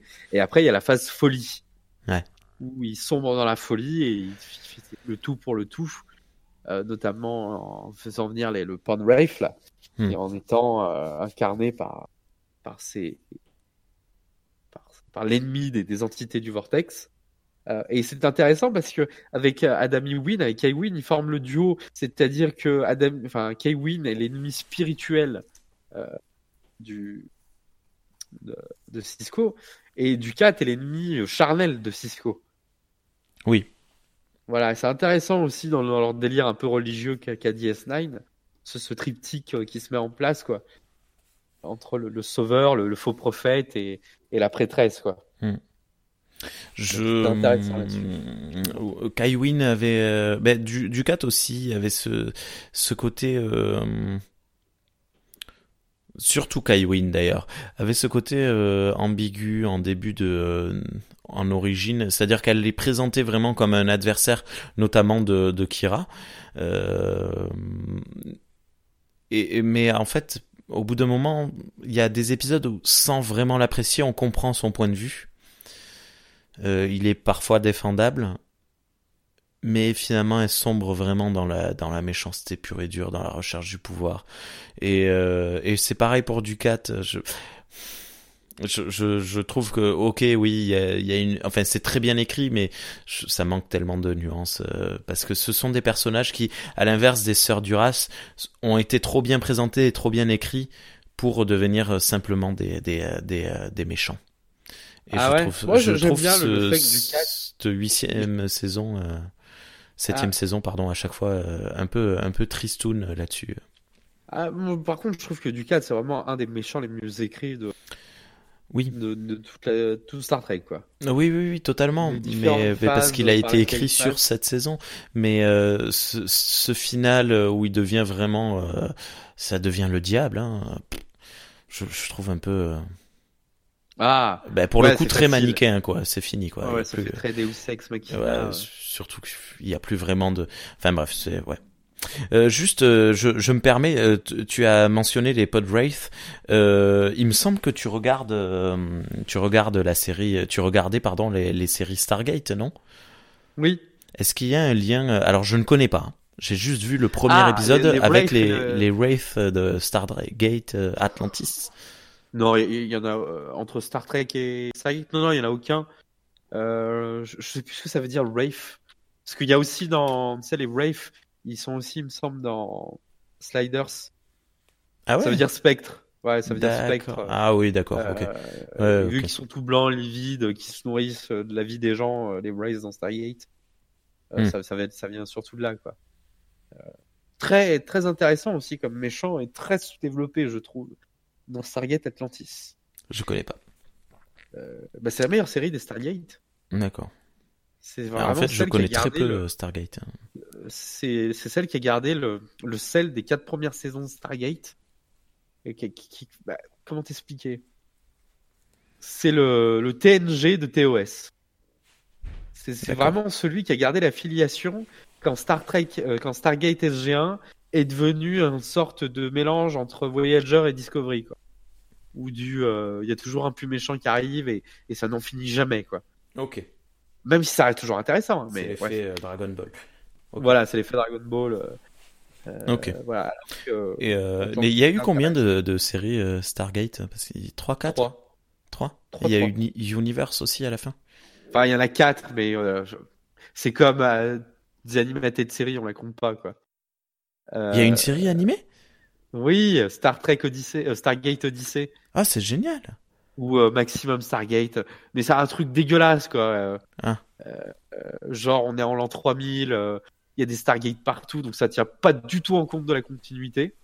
Mmh. T'as des lézards de queue avec des ailes. c'est n'importe quoi. C'est n'importe quoi. C'est. Mais c'est bien, ils ont tenté quelque chose. C'est ils auraient pu s'abstenir. Euh... Non, enfin, je veux dire. Enfin bon, je, je, je dis ça, je l'ai, j'ai pas vendre des jouets. C'était ah. clairement pour vendre des jouets. Sauf qu'ils ont jamais sorti les jouets, je crois. Ah. Et ça s'est très vite arrêté parce que c'était trop. C'était trop et, euh, et déjà que la série. Alors moi, je suis un fan de Stargate, hein, mais déjà la série, je crois que arrivé à la saison 8 ou 9, j'ai décroché. Avant l'arrivée des Ori. Enfin, toute la saga Anubis, j'ai complètement décroché. C'était long et euh, dans, la salle, je viens d'entendre. C'était long. euh, le public est présent. ouais, le problème de Stargate, c'est qu'ils ont voulu tirer sur un peu comme tu dis le, le concept Dragon Ball, et en même temps, ils ont rajouté des trucs. Enfin, je sais pas si on le coupera ou pas, quoi. Mais ils ont rajouté des trucs. Et là où Star Trek a toujours dit stop, on arrête. C'est bon, on a raconté ce qu'on avait raconté. Là, ça allait trop loin. D'accord. et là où Atlantis, et c'est rigolo parce qu'Atlantis a, a pas eu le cœur des fans, alors qu'Atlantis est resté dans la base originale de, Star, de Stargate. On explore, on découvre. On a un ennemi létal, donc qui explore aussi en même temps, et c'est intéressant. D'accord. Voilà. Et, voilà. Bon, et bref on revient un peu à, nos amis. Non, non, mais c'était intéressant. Merci beaucoup parce que c'est vrai qu'au final, moi, Stargate, je me suis jamais vraiment intéressé, mais euh, je sais qu'il y a pas mal de liens entre les deux, euh, entre ces deux univers et que. Pour, finir rapidement, Stargate Atlantis, si tu veux, il y a un l'exploration de la cité Atlantis, mmh. qui est intéressante. Le Survivor Space, parce que pendant les deux premières saisons, entre guillemets, ils sont coincés sans possibilité de retour sur la cité. Ouais. Donc euh, c'est soft, hein, c'est à la Voyager quoi. Et trois, tu as ce côté exploration qui est super intéressant parce qu'ils sont dans la galaxie natale euh, des anciens. D'accord. De ceux qui ont créé le système de porte des étoiles dans notre galaxie. D'accord. Donc c'est intéressant, donc ils découvrent des vestiges, pourquoi ils sont partis, euh, qu'ils ont fait aussi pas mal de merde dans leur propre galaxie avant de venir jouer les, les, les divinités dans la nôtre. C'est intéressant. Voilà. Et après, t'as tous les épisodes crossover euh, qui sont super cool. Quoi. Ok. Ok, ok. Voilà, ok. bref. Je comprends. On a fini donc DS9, on arrive à Voyager. Voyager, il y a peu d'ennemis euh, récurrents, de par le fait que bah, les gars, ils bouffent du kilomètre, quoi. Euh, ils n'ont pas le temps de rester au même endroit longtemps. Donc on a 16K sur les premières saisons. Voilà, transfuge euh, du maquis cardassien. Ouais. Qui est Qui était qui, Ah bon? qui- c'est intéressant dans, dans le côté gentillet de la chose, quoi. Oh là Je là. veux dire, ça mettait un peu de. de... J'adore Voyager, quoi, mais euh, Mm. euh, des fois, ça reste quand même vachement, vachement niais, quoi. Ah ouais, très. Et, puis en fait, chaque côté, je suis enceinte de toi. Ouais, voilà, oui, après, ce qu'ils en ont fait, c'est pas terrible non plus, quoi. Et puis il y a un infanticide quand même. Enfin bref, je- c'est un peu. C'est comment Ah bon ne pas assumer la chose? Bah, Tu tues la mère enceinte, quoi. Ben, il, il a pas l'enfant, le, le à la fin? Je sais pas, j'ai tellement. Il s'avère que l'enfant est Kazon. Non, non, il Ah, s'avère c'est que l'enfant est Kazon et qu'elle est mentie. euh. Ah. Euh, bref, bah oui. bon, Ah c'est bah c'est encore pire, c'est encore pire, c'est pas du tout, du tout assumer ce que tu fais, quoi. Bah, ouais, Ouais. excuse-moi, mais désolé. L'Arenborg est Ouais. le seul personnage intéressant qui revient souvent. Hmm. Euh, Il y a Kess aussi. Mais bon, Qu'est-ce qui est intéressant quand elle revient, mais euh, moi je l'ai trouvé un peu nulle. je dis qu'elle est intéressante et pas intéressante à la fois. Euh, le, le concept était cool, et, euh, mais c'est tellement, tu sais, c'est triste. Moi j'ai de la, de la tristesse pour elle euh, de me dire qu'elle finit sa vie de cette manière, qui était, alors que c'était le personnage le plus enjoué, le plus positif de la, de la série. Ouais, mais il savait pas quoi en faire. Il y avait trop de, tu sais, dans, dans Ouais. ce que j'avais écrit, il y, a, il y a toujours ce qu'on appelle le, le jeune prodige. Hmm. C'est-à-dire le, le personnage dans lequel tu vas mettre plein d'espoir, qui, à la différence de l'extraterrestre qui remet en cause ton humanité parce qu'il essaye de comprendre ce qui fait de toi un être humain, euh, lui, il, il fait voir ce que pourrait être l'être humain. Donc, il pose des questions bêtes, il, il Ouais. fait des erreurs, il apprend. Et il y avait déjà Kim dans ce rôle-là. Il y, avait doublon sur la passerelle, quoi. T'as t'as- t'as elle et puis t'as t'as t'as Kim. Euh, Kim qui sera très vite un personnage dont on sait pas quoi faire Ouais. qui, qui disparaîtra aussi très vite au, au second plan euh, derrière les conneries de Paris, Ouais. euh, qui sera le sidekick de Paris tout le long de la série après quoi. Euh, et ce vrai personnage un peu euh, qui aura les deux fonctions, c'est-à-dire à la fois de l'extraterrestre qui interroge sur euh, ce qui fait les limites de ton humanité, et puis sur le, le, le talent que peut avoir l'être humain, ça sera Seven of Nine. Hmm. Qui va prendre les deux rôles quoi sur la fin de la série. Ouais, totalement. Et, Et- de manière et très bien autres écrite d'ailleurs. Et, et les autres, mais alors Kim, il sert à rien, quoi. Je veux dire, euh, Ki- Kim, c'est un peu le, le, le talker au début d'Enterprise. Oh là là. C'est, il faut que j'aille mettre ma petite graine dans toutes les petites extraterrestres que je croise. Et puis voilà. Hmm. C'est, ils, ils sont écrits pareil, quoi. Donc, euh... et pourtant, quand tu le vois dans le premier épisode, dans le pilote, avec, euh, avec. C'est lui euh, qui Quark rencontre Bellana. Bellana en première. Ouais, ouais, et puis c'est toujours ce personnage que tu dis, voilà, ça va être le, le ça, ça aurait pu être le comic relief aussi, tu vois, de la Mm. série. Et euh, ils en ont rien fait de ce gars-là, quoi. Ouais. C'est Ah, très triste. horrible de recevoir ton scénario tous les mois et de voir que. Bah, un peu comme un catcheur de seconde zone, il a rien pour toi quoi. Temps de présence Voilà, à l'écran. Trois secondes, j'arrive pour faire une blague sur les proutes. Ah, ok. Voilà. Et euh, mais euh, d'ailleurs, euh, alors j'ai deux choses à, à ce propos. Euh, qui est le personnage le moins, euh, le, le, le, le plus euh, gâché des, des séries Star Trek? Est-ce que c'est Harry Kim ou est-ce que c'est Travis Mayweather? Bah, Travis Mayweather, il, il avait déjà pas de charisme dès le début. Hmm. Enfin, je veux dire, euh, moi, Kim, c'est un des premiers personnages en plus de Voyager qu'on voit à l'écran. Ouais. Vraiment. Enfin, avec Ouais, le ouais. costume et tout sur DS9. Donc, c'est lui qui fait le lien euh, avec la nouvelle série. Il a ce côté innocent. Donc, après, il y a Paris qui vient le sauver avec ce côté un peu euh, roublard. Hmm. Euh, non, c'est pas le premier, je dis de la merde, mais Non, un mais des oui, premiers oui, tu- je vois ce que. Ouais. Voilà. Et, euh, et ils en ont rien fait, quoi. À part sur l'épisode un peu où ils vont chercher le Voyager coincé dans la glace, là, dans le futur, qui était intéressant. On voit qu'il peut mal tourner aussi, quoi. C'est facile Euh, ça. sinon, c'est facile, c'est Star Trek. Oh, et oh. voilà, on sait pas quoi faire, on fait un épisode de voyage dans le temps. Mais, mais oui, oui, oui, il a été gâché. Quoi. Il y a- Après, qu'est-ce qu'ils auraient pu en faire d'autre? Je sais pas. Et euh, mais justement, voilà, la question c'était euh, euh, JP de, de, de Parlons Trek m'avait dit que euh, ben, les personnes, en fait, les acteurs et actrices, euh, souvent vont voir les scénaristes et leur dire bon voilà, je pensais à ça pour mon personnage. Qu'est-ce que t'en penses Est-ce que ça peut être intéressant, machin Est-ce que euh, l'acteur de qui joue Harry Kim, dont j'ai complètement z- zappé le nom, désolé si tu nous écoutes. Wong. Alors je sais Oui, pas si c'est vrai ou si c'est raciste. Alors je, je ne répondrai je pas. ça. Ou alors je le confonds avec euh, euh, BD Kong, qui est un autre acteur euh, asiatique, oui, j'avoue. Euh, C'est pas John Cho, attention. Gareth Wang, j'étais pas loin. Gareth Wang, ouais. Euh, en plus, il est cool. On le voit dans les conventions de temps en temps. Il est sympa. Euh, bref, et à savoir, est-ce que, ben, au final, est-ce que Gareth Wang était vraiment impliqué dans son personnage ou est-ce qu'il venait signer son chèque au même titre que euh, l'acteur qui euh, joue euh, Chakotay, qui, on le voit clairement, n'en a rien à faire et qui est là pour encaisser. Ouais, ça, ça, ça, ça, ça, faudra voir s'il y a des documentaires là-dessus ou, ou des choses comme ça. Oui, il y a des, il y a des persos qui sont vachement plus impliqués que d'autres. euh, euh, enfin, il y a des comédiens qui sont plus impliqués que d'autres. Mais après, c'est con parce que quand tu fais ça et que t'es là juste pour le chèque, euh, tu pourras pas rebondir derrière, quoi. Voilà. Déjà Après, que bon, euh, on- n'a pas. comme- Pardon, vas-y. Déjà que tu as tendance à être catalogué comme personnage de, de série de, de, de soap opéra, euh, tu, tu vois, euh, c'est con de faire ça, quoi. Hmm.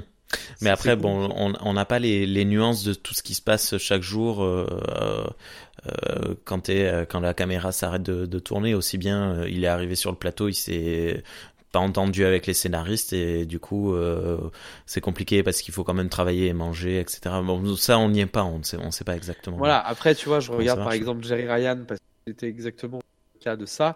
J'étais en train de me dire quels sont les autres comédiens qui ont fait carrière après. Euh, donc, à part euh, Kate, Kate Mulgrew, Ouais. lui, elle a travaillé derrière. Jerry Ryan, derrière, elle enchaîne quatre saisons de Boston Justice, euh, Boston Public, donc dans un autre rôle. Euh, elle fait bien sûr des apparitions euh, diverses et variées, mais à chaque fois, euh, elle fait des, des- des- souvent des saisons entières, si ce n'est des séries entières, quoi. Hmm. Et ça, c'est parce qu'elle devait être impliquée dans, dans ce qu'elle faisait, quoi. Ouais. Ce qui est pas rien. Voilà. Ok. Bref. Ouais, Non, mais tout, tout, totalement, totalement. Ok. Ensuite, dans Voyager. Bah, Voyager, je vois que tu as mis discrètement le pourvoyeur dans le fichier. Avec un point d'interrogation, est-ce qu'on peut considérer le pourvoyeur comme un, un, un personnage euh, Et ben, je le classifierais un peu comme, euh, comme un Q. C'est-à-dire qu'il était si balèze qu'il a, il a, il a fait les choses sans penser que euh, des petites fourmis pouvaient avoir des séquences. Euh, néanmoins, euh, ouais, non, je le verrais pas. Par contre, le second pourvoyeur, oui, était intéressant. Oui, quand je dis pourvoyeur, j'entendais euh, le premier comme le second. D'accord. Euh, ouais, le second était intéressant, quoi. Et je pense qu'il aurait dû être plus exploité. Par exemple, dans Voyager, je pense aux Malons aussi.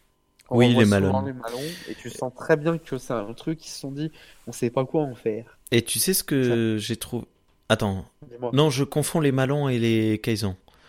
Kaizen. Oui. Oui, Alors, les Kaizen. enfin, les petits, quoi. Ils avaient comment? Enfin, oui, dis-moi. Ben les Kaizen, ils avaient quelque chose de très intéressant pour moi, c'est qu'ils m'ont intéressé aux euh, favelas euh, brésiliennes et au système de de de, de fonctionnement des des euh, gangs euh, sud-américains. Mais tu vois, ça, ça aurait dû être plus exploité. Hmm. Ça aurait dû être deux fois plus exploité et, et, et ça Mais allait le- pas. Le problème, c'est que le- déjà de base, le design visuel, quand ils arrivent à l'écran, tu te dis bon, c'est bon, ça c'est l'ennemi, c'est l'ennemi des années 60 quoi. C'est tu lui mets Voilà. du, tu le peins en orange et tu lui mets des trucs dans les cheveux. C'était pas, caricatural, ouais. ouais, c'était pas physiquement, c'était pas possible de de, de garder un- des personnages comme ça. C'est euh, voilà. Euh, il y avait. Alors, il y a les. euh, donc, à part les Borg, il y avait l'ennemi. En plus, j'ai vu l'épisode il y a pas- longtemps, là, euh, qui s'appelle. euh, il y a un ennemi dans, Star Trek, euh, dans Star Trek Voyager. En gros, c'est les gars qui ont créé les, enfin qui, ont commencé les premiers à faire les cartes des terrains de, tu de, de subespace. Ouh là là, je me souviens plus du tout. Je vais trouver le nom tout de suite. Euh, bref, ce, peuple était intéressant, ils l'ont pas exploité, ils l'ont exploité que pour un épisode, ce qui a été relativement très chiant. Et euh, tac tac tac tac, j'y suis, j'y suis, les dents du dragon. Voilà, l'épisode c'est les dents du dragon. Les dents du dragon. Bref, euh, ces personnages étaient intéressants parce qu'ils avaient connu les Borg tôt dans, dans le début de leur civilisation. Et euh, ils avaient une technologie, même si elle était en retard de 900 ans, qui était assez en avance. Les Tureilles. Je crois que c'est ça, là. Les Tureilles, ouais. D'accord. Est-ce qu'ils mangent des toits? Des toisettes Les étureilles Mangent-ils des toisettes? Oh putain Ça, je t'oblige à la garder. ah mais je garde toutes mes toutes mes blagues, hein, je les garde toujours. Il hein. n'y a ah pas de problème. Les tureilles, ouais ouais, les, les tureilles qui étaient intéressants et qui n'ont pas plus exploité que ça qui est relativement dommage. Alors, on en arrive à Enterprise. Je crois qu'on a fait le tout. Ah oui, l'espèce 8472. Mais tu vois, ça, ça j'y pense pas, l'antagoniste. C'est l'antagoniste des Borg, donc qui par procuration pour être l'allié ou l'antagoniste de Voyager, et qu'ils en ont fait très vite, euh, très vite un allié. Euh, ben non. Bah si, à la fin, là. Euh, sur non, la, elle s'allie avec les Borg les Borg contre l'espèce. Euh, Au début, contre l'espèce 8472, euh, mais euh, une, saison après, ils découvrent une sorte de base spatiale géante où l'espèce 8472 fait des simulations de l'académie de Starfleet. Je, je me souviens plus du tout. J'ai regardé qu'une seule fois Voyager parce que ça, marche pas avec moi. Ça pourrait être, on me fait, on me fait remarquer que c'était pour éventuellement se préparer une invasion. Mais à la fin, c'est pas une invasion parce qu'ils se rendent compte que les humains leur veulent pas du mal, quoi. D'accord. Voilà. Et effectivement, en faisant penser à ça, un ennemi récurrent Voyager, c'est les hydrogènes. Et encore une fois, tu vois, c'est pas, ils ont rien contre les humains, ils trouvent que les humains font des bonnes proies, et puis après, ils trouvent que les holoprojecteurs font euh, un matériel de, chasse intéressant, quoi. Hmm. Ce qui donne après la, la, course poursuite avec euh, euh, les holographes, les, les, les, hologrammes rebelles qui tuent des gens. Mais bon, voilà. C'est que des conséquences, il n'y a pas euh, la main d'un ennemi derrière à chaque fois qui veut euh, faire. Voilà, c'est ça. Il n'y a, a, personne qui veut faire échouer le Voyager dans sa tentative de rentrer. tu vois ce que je veux dire? Non, je réfléchis, je cherche des ennemis potentiels. Mais oui, non, non, en effet. Ok. Allez, Enterprise. Bon, effectivement, il y a les Xindi que t'as rajouté que j'avais complètement zappé. Mais tu vois, c'est toujours Il y a des trucs, tu, tu, tu oblitères certains trucs et tu te dis non, ça n'a pas existé. mais en fait, c'est parce que selon ma définition, tu vois, c'est exactement, est-ce qu'il y a une main euh, terrible qui empêche les héros d'avancer? Les Xindi, très vite au bout du, pas moi, au milieu de la saison avec les Xindi, on se rend compte que bah tous les Xindi sont pas méchants. Ah, ok, bon. Eh ben, évidemment. Et puis, la plupart euh, savaient pas que, en fait, c'est une manipulation. Euh. Donc, en fait, euh, les Xindi et les humains ont un ennemi commun. Et là, c'est intéressant. C'est l'ennemi commun, l'ennemi du futur, là. Qui hmm. est très vite, ce mec-là, du 32e siècle, là, ou je sais plus de quel siècle il vient, est très vite mis de côté pour les, les, les créateurs des sphères. Hmm. Avec un peu la confusion, est-ce que c'est les mêmes? Ouais. Voilà. Euh, donc eux voulaient envahir effectivement notre galaxie. Ils étaient intéressants, mais on sait pas pourquoi plus que ça, quoi. ça a été, euh, ça a été un peu zappé euh, très rapidement. Euh, par les Xindi reptiliens, voilà, qui sont mauvais, et cette faction là, avec l'épisode où sont du temps où les nazis ont gagné la. Oh là là. Ça c'est pas bien. Ça, c'était vraiment pas bien ça. Hein. La partie avec les nazis, euh, euh, les nazis démoniaques, euh, c'était oh là là. Ouais, et puis voilà. Rien que le dire, je me sens mal. ça te rappelle des bons souvenirs, c'est ça? Oh là là. Oh là là, ça te rappelle les, les, les, les récits de papy. Mais ouais, c'était mal amené, mais tu vois, il n'y a pas de vrai. je trouve que c'est là, par exemple, où l'or était beaucoup ou Ducat voilà, étaient beaucoup plus manipulateurs. Ils avaient toujours une sorte de coup d'avance. Euh, ils avaient prévu de piéger, même si ça reste un peu caricatural. tu vois, ils avaient toujours euh, cette idée du piège, alors que les autres, bonjour, on est les méchants, on a construit une grosse machine, elle va vous tirer dessus. Ouh là là. Ah, vous avez trouvé une faille, il y a un trou dans notre grande sphère. Merde, on aurait dû voir Star Wars. ok. Ah. Euh, mais par contre, ce qui est intéressant avec euh, l'arc Zingdi, c'est que Archer devient euh, son propre ennemi. Ouais. Ça, c'est intéressant. Et c'était plutôt bien écrit. Voilà, est-ce que non non mais là là ouais là là-dessus c'était et c'est pour ça que les Xindi deviennent le paysage qui devient le paysage des Xindi parce que le vrai méchant est à bord de l'Enterprise. Hmm. Il est pas c'est bref et puis surtout que dans le contexte politique de, l'Amérique, euh, lorsque ça a été écrit, hein, à savoir la, la post euh, en septembre, euh, je, trouve que le, le, la chose était bien.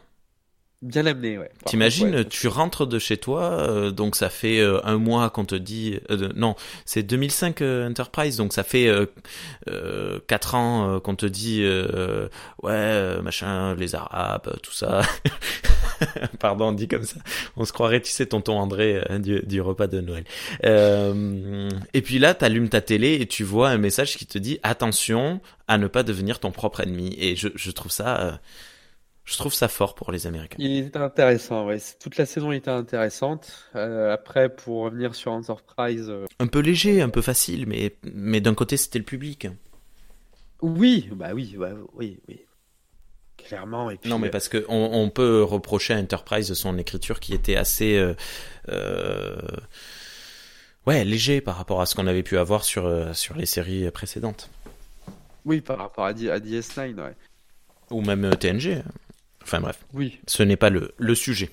Ce n'est pas le sujet. Euh, voilà, donc parler, je vais parler un peu dans ce que je trouve intéressant. Alors attends, euh, il y a une hausse de ping, je ne t'entends plus très bien. C'est mieux là? Ouais, qu'est-ce que, qu'est-ce que tu disais? Je disais Sung. Euh, dans Enterprise, c'était un peu intéressant. L'arc des Klingons aussi. Euh, mais voilà, il n'y a jamais rien de beaucoup de très appuyé, quoi. Hmm. Euh, Allez, bon bah écoute, on va passer à, à Discovery. Ouais, je on suis a effectivement le, le, le, je sais pas le dire, le, on a El Rey. Le Rey. le Tekumva là, Tekumva ou Tekumva. Tekumva. Le. L'Erel. Tekuma. Non. Tekuma. Euh, L'Erel et Tekumva. Et Tekumva, voilà. Euh, on vient de me souffler ça dans la salle que je prononce pas bien du tout. Ah non. Eh, tu, tu m'as entendu parler Klingon? Non. Non? Tu, Va écouter l'épisode du cadran pop de, de, cette semaine. Je joue un Klingon sous qui sort une réplique de la Cité de la Peur. Oui. J'ai dit ça. J'en reste silencieux de, de stupéfaction. Je vais regarder, je vais écouter ça et je te ferai une réaction à chaud. Voilà. non, mais pour les auditeurs et auditrices euh, qui l'ont écouté, euh, je joue très mal, euh, voilà. Mais euh, il y a un épisode de, de, Star Trek pour les nuls qui va paraître là dans les quelques semaines à venir pour euh, expliquer la jeunesse de, la, de cette chose et ça va être un épisode très intéressant dans lequel on apprend à parler Klingon. Et d'ailleurs, dans lequel on apprend que le Discovery, il parle très très mal Klingon. Enfin, le, les, les mots sont les bons, mais la prononciation n'est pas du tout bonne. Et dégueulasse. Mais c'est expliqué euh, par la tonne de maquillage qu'ils ont sur les lèvres, les pauvres. Euh, les, les, maquillages sont affreux dans Discovery. Désolé. Bon, bah, à part le contrôle qui est intéressant effectivement et la section 31 euh, qui se fait manipuler et par le contrôle et puis après le contrôle qui manipule tout le monde pour arriver à ses fins, c'est très intéressant. Euh, et ça explique pourquoi après il n'y a plus trop de développement d'intelligence artificielle dans tout le reste de la saga Star Trek avant l'arrivée du HMU. Ouais. Euh, ça peut être expliqué comme ça. Euh... Et à nouveau avec Picard, donc euh, on a oublié ce qui s'était passé dans le passé. Pardon. À nouveau avec Picard. ouais. Ben, à nouveau, avec Picard, c'est le, le, le sujet, c'est euh, attention, les intelligences artificielles. Je, je trouve, tu vois, c'est tellement dommage. J'ai l'impression de revenir dans il y a 30 ans avec euh, les, les Américains qui nous disaient que le, le c'est dangereux, euh, Matrix, tout ça, truc, ah bah bah bah bah babi, bah babou. Et les Japonais, à l'inverse, qui nous disaient que la technologie c'était super. C'est bordel en. Euh, Non, désolé, à nouveau, je, je m'éloigne du sujet. Excuse-moi. Et je t'en prie, sois Ça- ça grincheux, m'agace. sois grincheux. Mais oui, je, je comprends, mais euh, peut-être philosophie euh, qui est euh, différente entre les deux pays. euh, on en parlera dans une autre émission, mais c'est c'est une logique philosophique. Quoi. Alors, il y a le capitaine Lorca. Effectivement, la saison 1, le capitaine Lorca de Discovery est très intéressant parce que c'est un, c'est un des seuls, euh, attention zone spoiler, euh, c'est un des seuls méchants qu'on voit pas venir. On le sent qu'il est pas cool, Oui. mais vu qu'il a la casquette Starfleet, on se dit bon bah on est en temps de guerre et, et il fait ce qu'il a à faire quoi. Et quand il y a le, tout- le, le- ce twist, on comprend qu'en fait depuis le début, c'est pas celui qui dit être et qu'il manipule tout le monde. Là, ça, ça devient intéressant. Euh, et en plus, euh, il fait ça avec brio quoi. Tu tu le vois pas arriver quoi. Mm. Tu- euh, ça ça m'a mis sur le C'est vrai? Hein? C'est vrai, tu l'as pas vu arriver? Pas spécialement. J'ai commencé à comprendre euh, euh, quand ils ont commencé à mettre la sextelle, euh, l'univers parallèle, qu'il y avait peut-être des transfuges, mais je je l'ai pas vu arriver que c'était un mec qui avait été échangé, quoi. D'accord. Voilà. Euh, et après, je vais, ah, bah, tu vois, j'étais content d'être surpris, quoi. Parce que petit à petit, on, on- on- on nous avait habitués comme quoi c'était un connard. Ouais, ouais, ouais. Et du coup, tu dis, bon, bah, c'est un connard. Ouais, c'est un Ouais. connard, ça reste un connard. Je- Et puis, voilà. ah, c'est un super connard. Oh, on l'avait pas vu arriver. Oh. Non, mais je, je sais pas, moi je- j'ai des doutes là-dessus. Enfin bref. Mais ok. Alors, j'ai vu un commentaire sur le le drive. Je- J'en fais une capture d'écran tout de suite pour faire voir ton sérieux et je laisse un peu de, Mon sérieux de- dans de le travail. suspense. Voilà, de, de suspense à nos auditeurs. Euh, Grand ennemi de la saga Star Trek. ah bah tellement. Ça, ça, ça m'a, c'est à cause de ça peut-être que j'ai jamais suivi Insurrection. Euh, voilà, bah écoute, je crois qu'on a fait le tour. Il n'y a pas vraiment de grand méchant dans, dans Star Trek quoi. Et dans à part Picard, dans TNG et DS9, dans Picard, euh, non bah les mauvais scénaristes, c'est ça que tu vas me dire Ah non, non, non, je, je sais pas. Il y a pas un ennemi clairement identifié dans Picard? Eh ben, c'est tout le problème. Avec les derniers twists, je trouve qu'il n'y a pas des... Enfin, si, il y a ce, cette section secrète du service secret, ultra secret euh, du Tal Shiar. Ça aussi, ça c'est un gros problème. Pourquoi est-ce qu'ils ont pas justement juste utilisé le Tal Shiar T'avais pas besoin de. On, on connaît très peu de choses du Ah. Tal Shiar. Euh, Pourquoi il y avait besoin Bah, de créer je- une section secrète si, dans on en parle, on va spoiler. Enfin, Non, non, mais on n'en parle pas. J'ai pas envie. Mais euh, voilà. Mais il y a une raison là-dessus. Effectivement, moi aussi, j'ai trouvé que c'était un peu gros, qu'il y avait euh, un tiroir dans le tiroir dans le tiroir. voilà. Mais C'est peut-être justement donne une des raisons pour lesquelles, euh, pour lesquelles, ça y est, j'ai perdu son nom. Cella ne reviendra pas parce qu'elle n'était pas au courant. Elle faisait juste partie du Tal Shiar, pas du Tal Eh Shiar ben, du Tal Shiar. justement, l'épisode- Alors, on peut reprocher beaucoup de choses à Picard, mais j'ai trouvé que l'épisode d'hier sortait, et c'est peut-être pour ça que les gens sont un peu... euh, La tendance des séries actuelles, la tendance d'écriture des séries actuelles, c'est tout le monde a une part de la réponse, mais personne communique. Par exemple, beaucoup de séries pourraient être résol- Beaucoup d'intrigues de séries pourraient se finir en deux épisodes si les mecs se disaient bon demain on se boit un café et on se parle de tout ce qu'on sait. Hmm. Et bim, ça serait résolu. Voilà. Ça, c'est l'intrigue dans toutes les séries actuelles. Or, hier, dans Picard, ils ont cassé le truc. C'est-à-dire qu'effectivement, ils se boivent un café et tous se racontent une partie de leur vérité. Et ils comprennent ce qui se passe. D'accord. Voilà. Ils comprennent pourquoi le Tal Shiar était pas plus au courant que ça. Ils comprennent pourquoi tout ce qui avait l'air un peu euh, euh, à l'ouest. Alors, c'est ultra télescopé, par contre.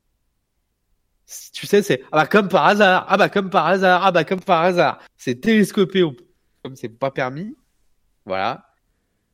Mais j'ai trouvé ça intéressant qu'il sorte du cadre de ce des séries actuelles. Ouais. Voilà, c'est surtout le Ça- personnage ça de c'est, qui euh, devient intéressant là-dessus. D'accord. Ah, et Rafi, Voilà. moi, je, le- je, je l'aimais bien ce personnage. Mais euh, Bah, tu vois, un point, un gros point positif de Picard. Euh, bah, malheureusement, une fois de plus, je vais devoir taper sur Discovery. Je, je- tu sais que je me détestais de taper autant sur Discovery. Mais si on doit la mettre euh, en opposition, bah, Picard a ce côté où les gens discutent, ils parlent beaucoup, ils prennent le temps de, ils s'écoutent. Euh, et, et c'est quelque chose de très positif dans Picard que je, je, je trouve. Voilà. Et ben, ce, ce côté de parler de- donne une résolution. Où là, on en est où? Mm. ils savent qui est l'ennemi, comment le combattre et comment que ça va se passer. Voilà. Alors, est-ce qu'il y a un vrai méchant? Bah, il y a ce service secret et toute la nuance de Picard est là et c'est ça que c'est chiant dans, dans Picard, à part la l'ultra euh, sexualisée euh, Mm. romulienne. Oui, oui, qui a des délires un peu incestueux. Mais ça aussi, c'est très vite parti. Je crois que euh, ils ont Ah dû ben, le pas au jouer, cinquième ils ont dû voir le. Ouais, ils ont dû voir. Enfin, je- elle est plus comme ça. C'est une combattante, quoi. C'est clairement une combattante. euh, Elle rivalise avec l'elfe des bois là. euh, que t'as dû voir là, l'autre mulien, l'elfe des bois là. Ouais, ouais. Euh, ouais, c'est intéressant. Les combats sont intéressants. euh, elle est balèze, elle est sans pitié. euh, mm, mais elle est déterminée. Et effectivement, hier, et putain, mais regarde, ils ont installé une nouvelle règle, une nouvelle règle à. Ils ont compris qu'il y avait une nouvelle règle un peu à la directive première qui existait à une échelle beaucoup plus grande. Ouais. Et du coup, tu comprends pourquoi elle fait ça, elle. D'accord. Voilà. Et c'est en fait tous ont raison. Enfin, c'est pas vraiment une méchante parce qu'elle est pas diabolique et qu'elle les empêche pas d'avancer. Elle, au contraire, elle, elle veut qu'elle avance pour pouvoir exécuter son plan plus vite. Ok. Voilà. Euh, Et l'ennemi, par contre, effectivement, le vrai ennemi intéressant dans Picard, c'est l'ennemi de l'intérieur. Euh, le double ennemi de l'intérieur, c'est-à-dire euh, le fait que les, les Romuliens aient si facilement accès à, à Starfleet, ce qui peut poser un problème, et le fait que Starfleet ait renoncé à ce qui faisait sa, sa qualité première, c'est-à-dire avoir l'esprit ouvert. Ouais. Voilà. Et là, c'est intéressant euh, là-dessus, mais il n'y a pas un vrai, euh, vrai ennemi euh, super balèze, quoi. Euh, et du coup, et du coup, l'épisode d'hier casse ce schéma d'ennemi. C'est-à-dire que euh, euh, c'est un peu comme dans un dans une quête. Chacun doit atteindre l'objectif avant les autres, quoi. D'accord. Bon, Voilà. ben on verra. Un jour. Là, euh, je t'ai hypé un peu. Là, je t'ai hypé là. Oui, bon, euh, écoute, euh, oui, oui, mais euh, tu peux tout me vendre. euh, je suis fan de toi, mais euh, non, mais je, on verra un jour peut-être. Bon, ben écoute. Je, je, je regarderai, mais je- j'en avais parlé déjà. Je, je, je, je sais pas. On verra un jour. Un jour, bah, on verra. Bon, écoute, euh, là-dessus, mais voilà, il n'y a pas vraiment d'ennemis iconiques euh, sur tout ce qu'on a dit, à part, donc, comme on disait tout à l'heure, un peu Ducat. C'est là dans une moindre mesure parce qu'elle n'a pas eu beaucoup d'épisodes. Là où Ducat a eu cette saison pour, pour revenir très régulièrement casser les pieds à tout le monde. Euh, et de façon intelligente, quoi. Moi, je trouve que Ducat, il est, il est très bon. Oui, oui. C'est-à-dire, je peux pas le tuer parce que euh, il m'a laissé sa fille. Par exemple, Kira, elle peut pas le tuer parce que elle s'occupe de sa fille là. Hmm. Euh, elle est obligée de coopérer avec lui à cause de ça. Euh, Cisco peut pas le tuer parce que s'il le fait, il replonge euh, Starfleet en zone de guerre avec les Cardassiens. Voilà, tu vois, le mec, il est intouchable, quoi qu'il fasse, il est intouchable et c'est super intéressant, quoi. Il s'en sort toujours. C'est aussi ce qui fait un bon méchant. Il s'en sort toujours. Ouais. Et de justesse des fois. De justesse. euh, c'est, rigolo. c'est euh, c'est comme un Lex Luthor pour Superman. quoi. Et ce qui est aussi rigolo, c'est que, enfin rigolo, ce qui est intéressant aussi, c'est que euh, on sent qu'il se passe des choses dans les épisodes où il n'est pas là. C'est-à-dire Oui. qu'il revient et il t'apprend un peu que son évolution sociale au sein des Cardassiens, elle a évolué ou de, de telle ou telle manière, qu'il est mieux vu, qu'il est moins bien vu, machin. Il, il euh, a une vie, voilà, ouais. en, en dehors de la série, il a une vie qui est intéressante. Ouais. En dehors des caméras. Alors c'est là, tu sais pas ce qu'elle a fait. Tu vois, euh, Ouais. entre deux échecs. euh, Et je, je suis assez étonné en fait de voir une une une hybride humain euh, humaine romilienne euh, euh, évoluer euh, euh, avoir pu. euh, enfin, ça, ça m'étonne des Romuliens. Je pensais les Romuliens profondément racistes, en fait, tu vois. Et j'aurais pensé que Céla n'a- n'aurait pas pu atteindre ce, ce poste. Mais ça me fait me poser des questions dessus. Mais euh, Ils en parlent aussi un peu dans Picard de ça, du métissage avec les Romuliens, et c'est intéressant. Parce que c'est peut-être comme pour les Klingons. Tu sais, on en avait parlé une fois entre les Romuliens et les Rémiens, là. ouais, Et euh, c'est peut-être euh, naître dans la zone de Romulien qui fait de toi un Romulien. d'accord. C'est peut-être intéressant, ça aussi, comme pour les Klingons. Mais bon, c'est un autre débat. Et... Ce qui serait cool à la fin de ce podcast, c'est que les gens nous disent quel est, pour eux, ça fait très putaclic euh, youtubeur, quoi. Mais euh, si, si oui ou non, Ducat est pas le meilleur méchant de, de la saga. Ok. À votre avis, quel est le meilleur méchant de la saga? Ducat ou. Contrôle Vote au 6-12-12. Pardon.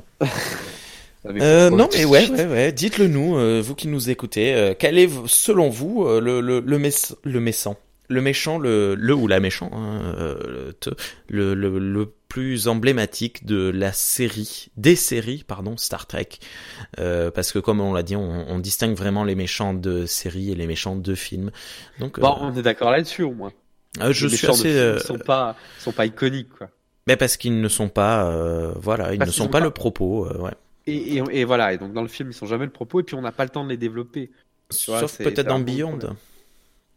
Oui, dans Il Beyond, le- ouais, il mais propos, ils ouais. arrivent à le développer un peu comme euh, Metal Ursa et puis Khan, parce qu'il y a du lore. Ouais. Il y a du lore avant. ouais, on utilise vachement Enterprise euh, par rapport à ça. Enfin bref. Ok.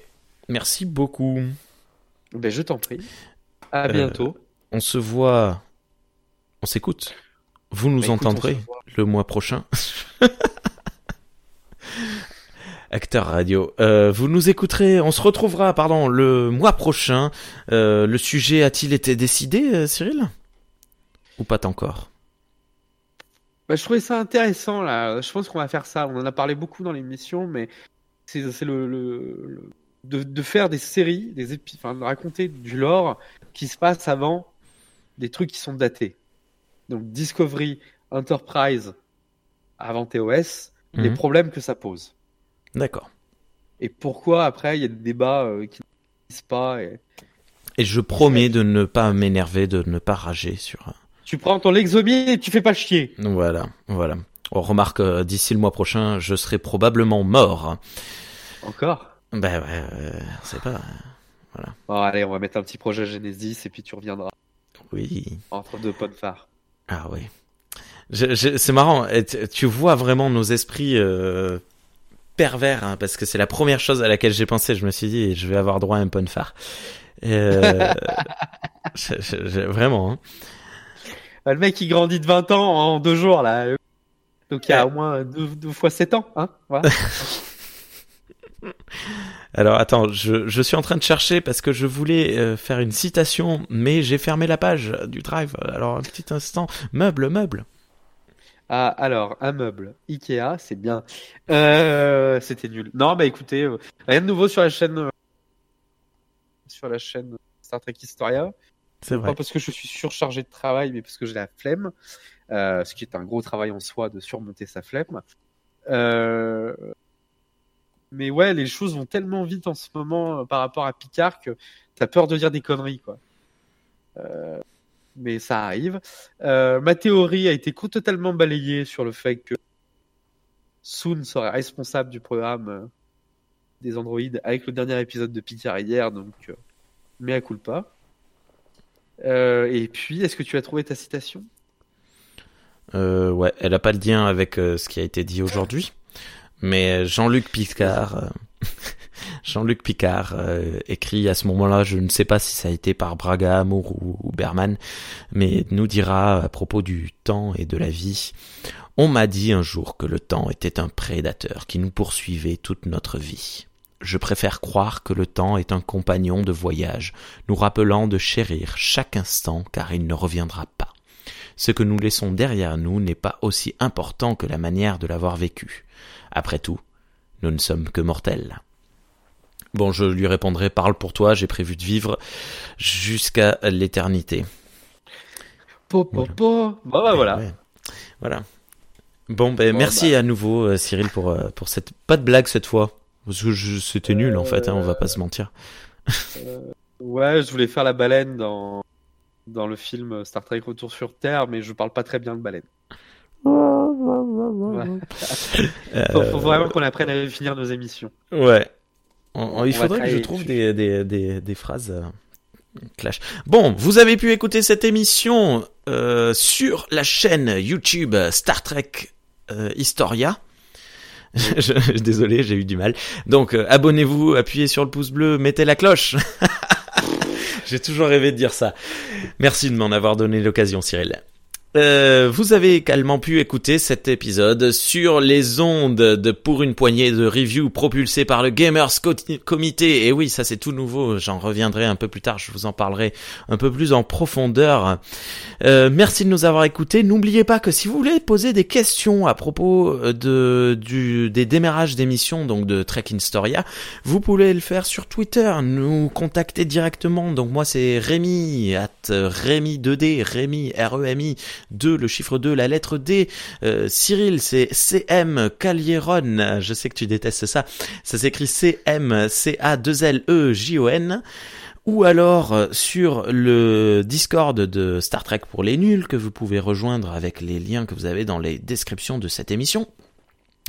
Euh, Est-ce que j'ai oublié des trucs sur Facebook, sur Twitter? Vous pouvez nous, nous envoyer vos questions ou nous contacter pour nous dire que vous n'êtes pas d'accord avec nous à propos de Ducat, qui serait, selon nous, le euh, méchant le plus euh, complet, le plus iconique de euh, Star Trek en série. J'ai bien conclu? Très bien. Bonne journée. Allez, on se voit le mois prochain. À bientôt Allez, à bientôt. Tu étais dans une salle, c'est toi qui l'as fait ce, ce riff de guitare? Euh, oui, sur Cubase. C'est à moitié épique, pas. tu vois. C'est... C'était cool. Je fais beaucoup de MAO si tu veux, mais je ne joue pas. Ok. Moi, je fais pas mal de MMA. Je- Moi aussi, je fais des mutuelles du Mans Assurance. je- Oui, voilà, voilà, voilà, voilà. voilà.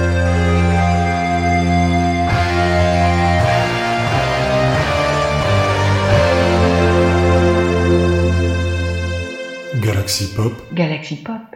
Galaxy Pop, Galaxy Pop. Wow. Galaxy Pop. Pop.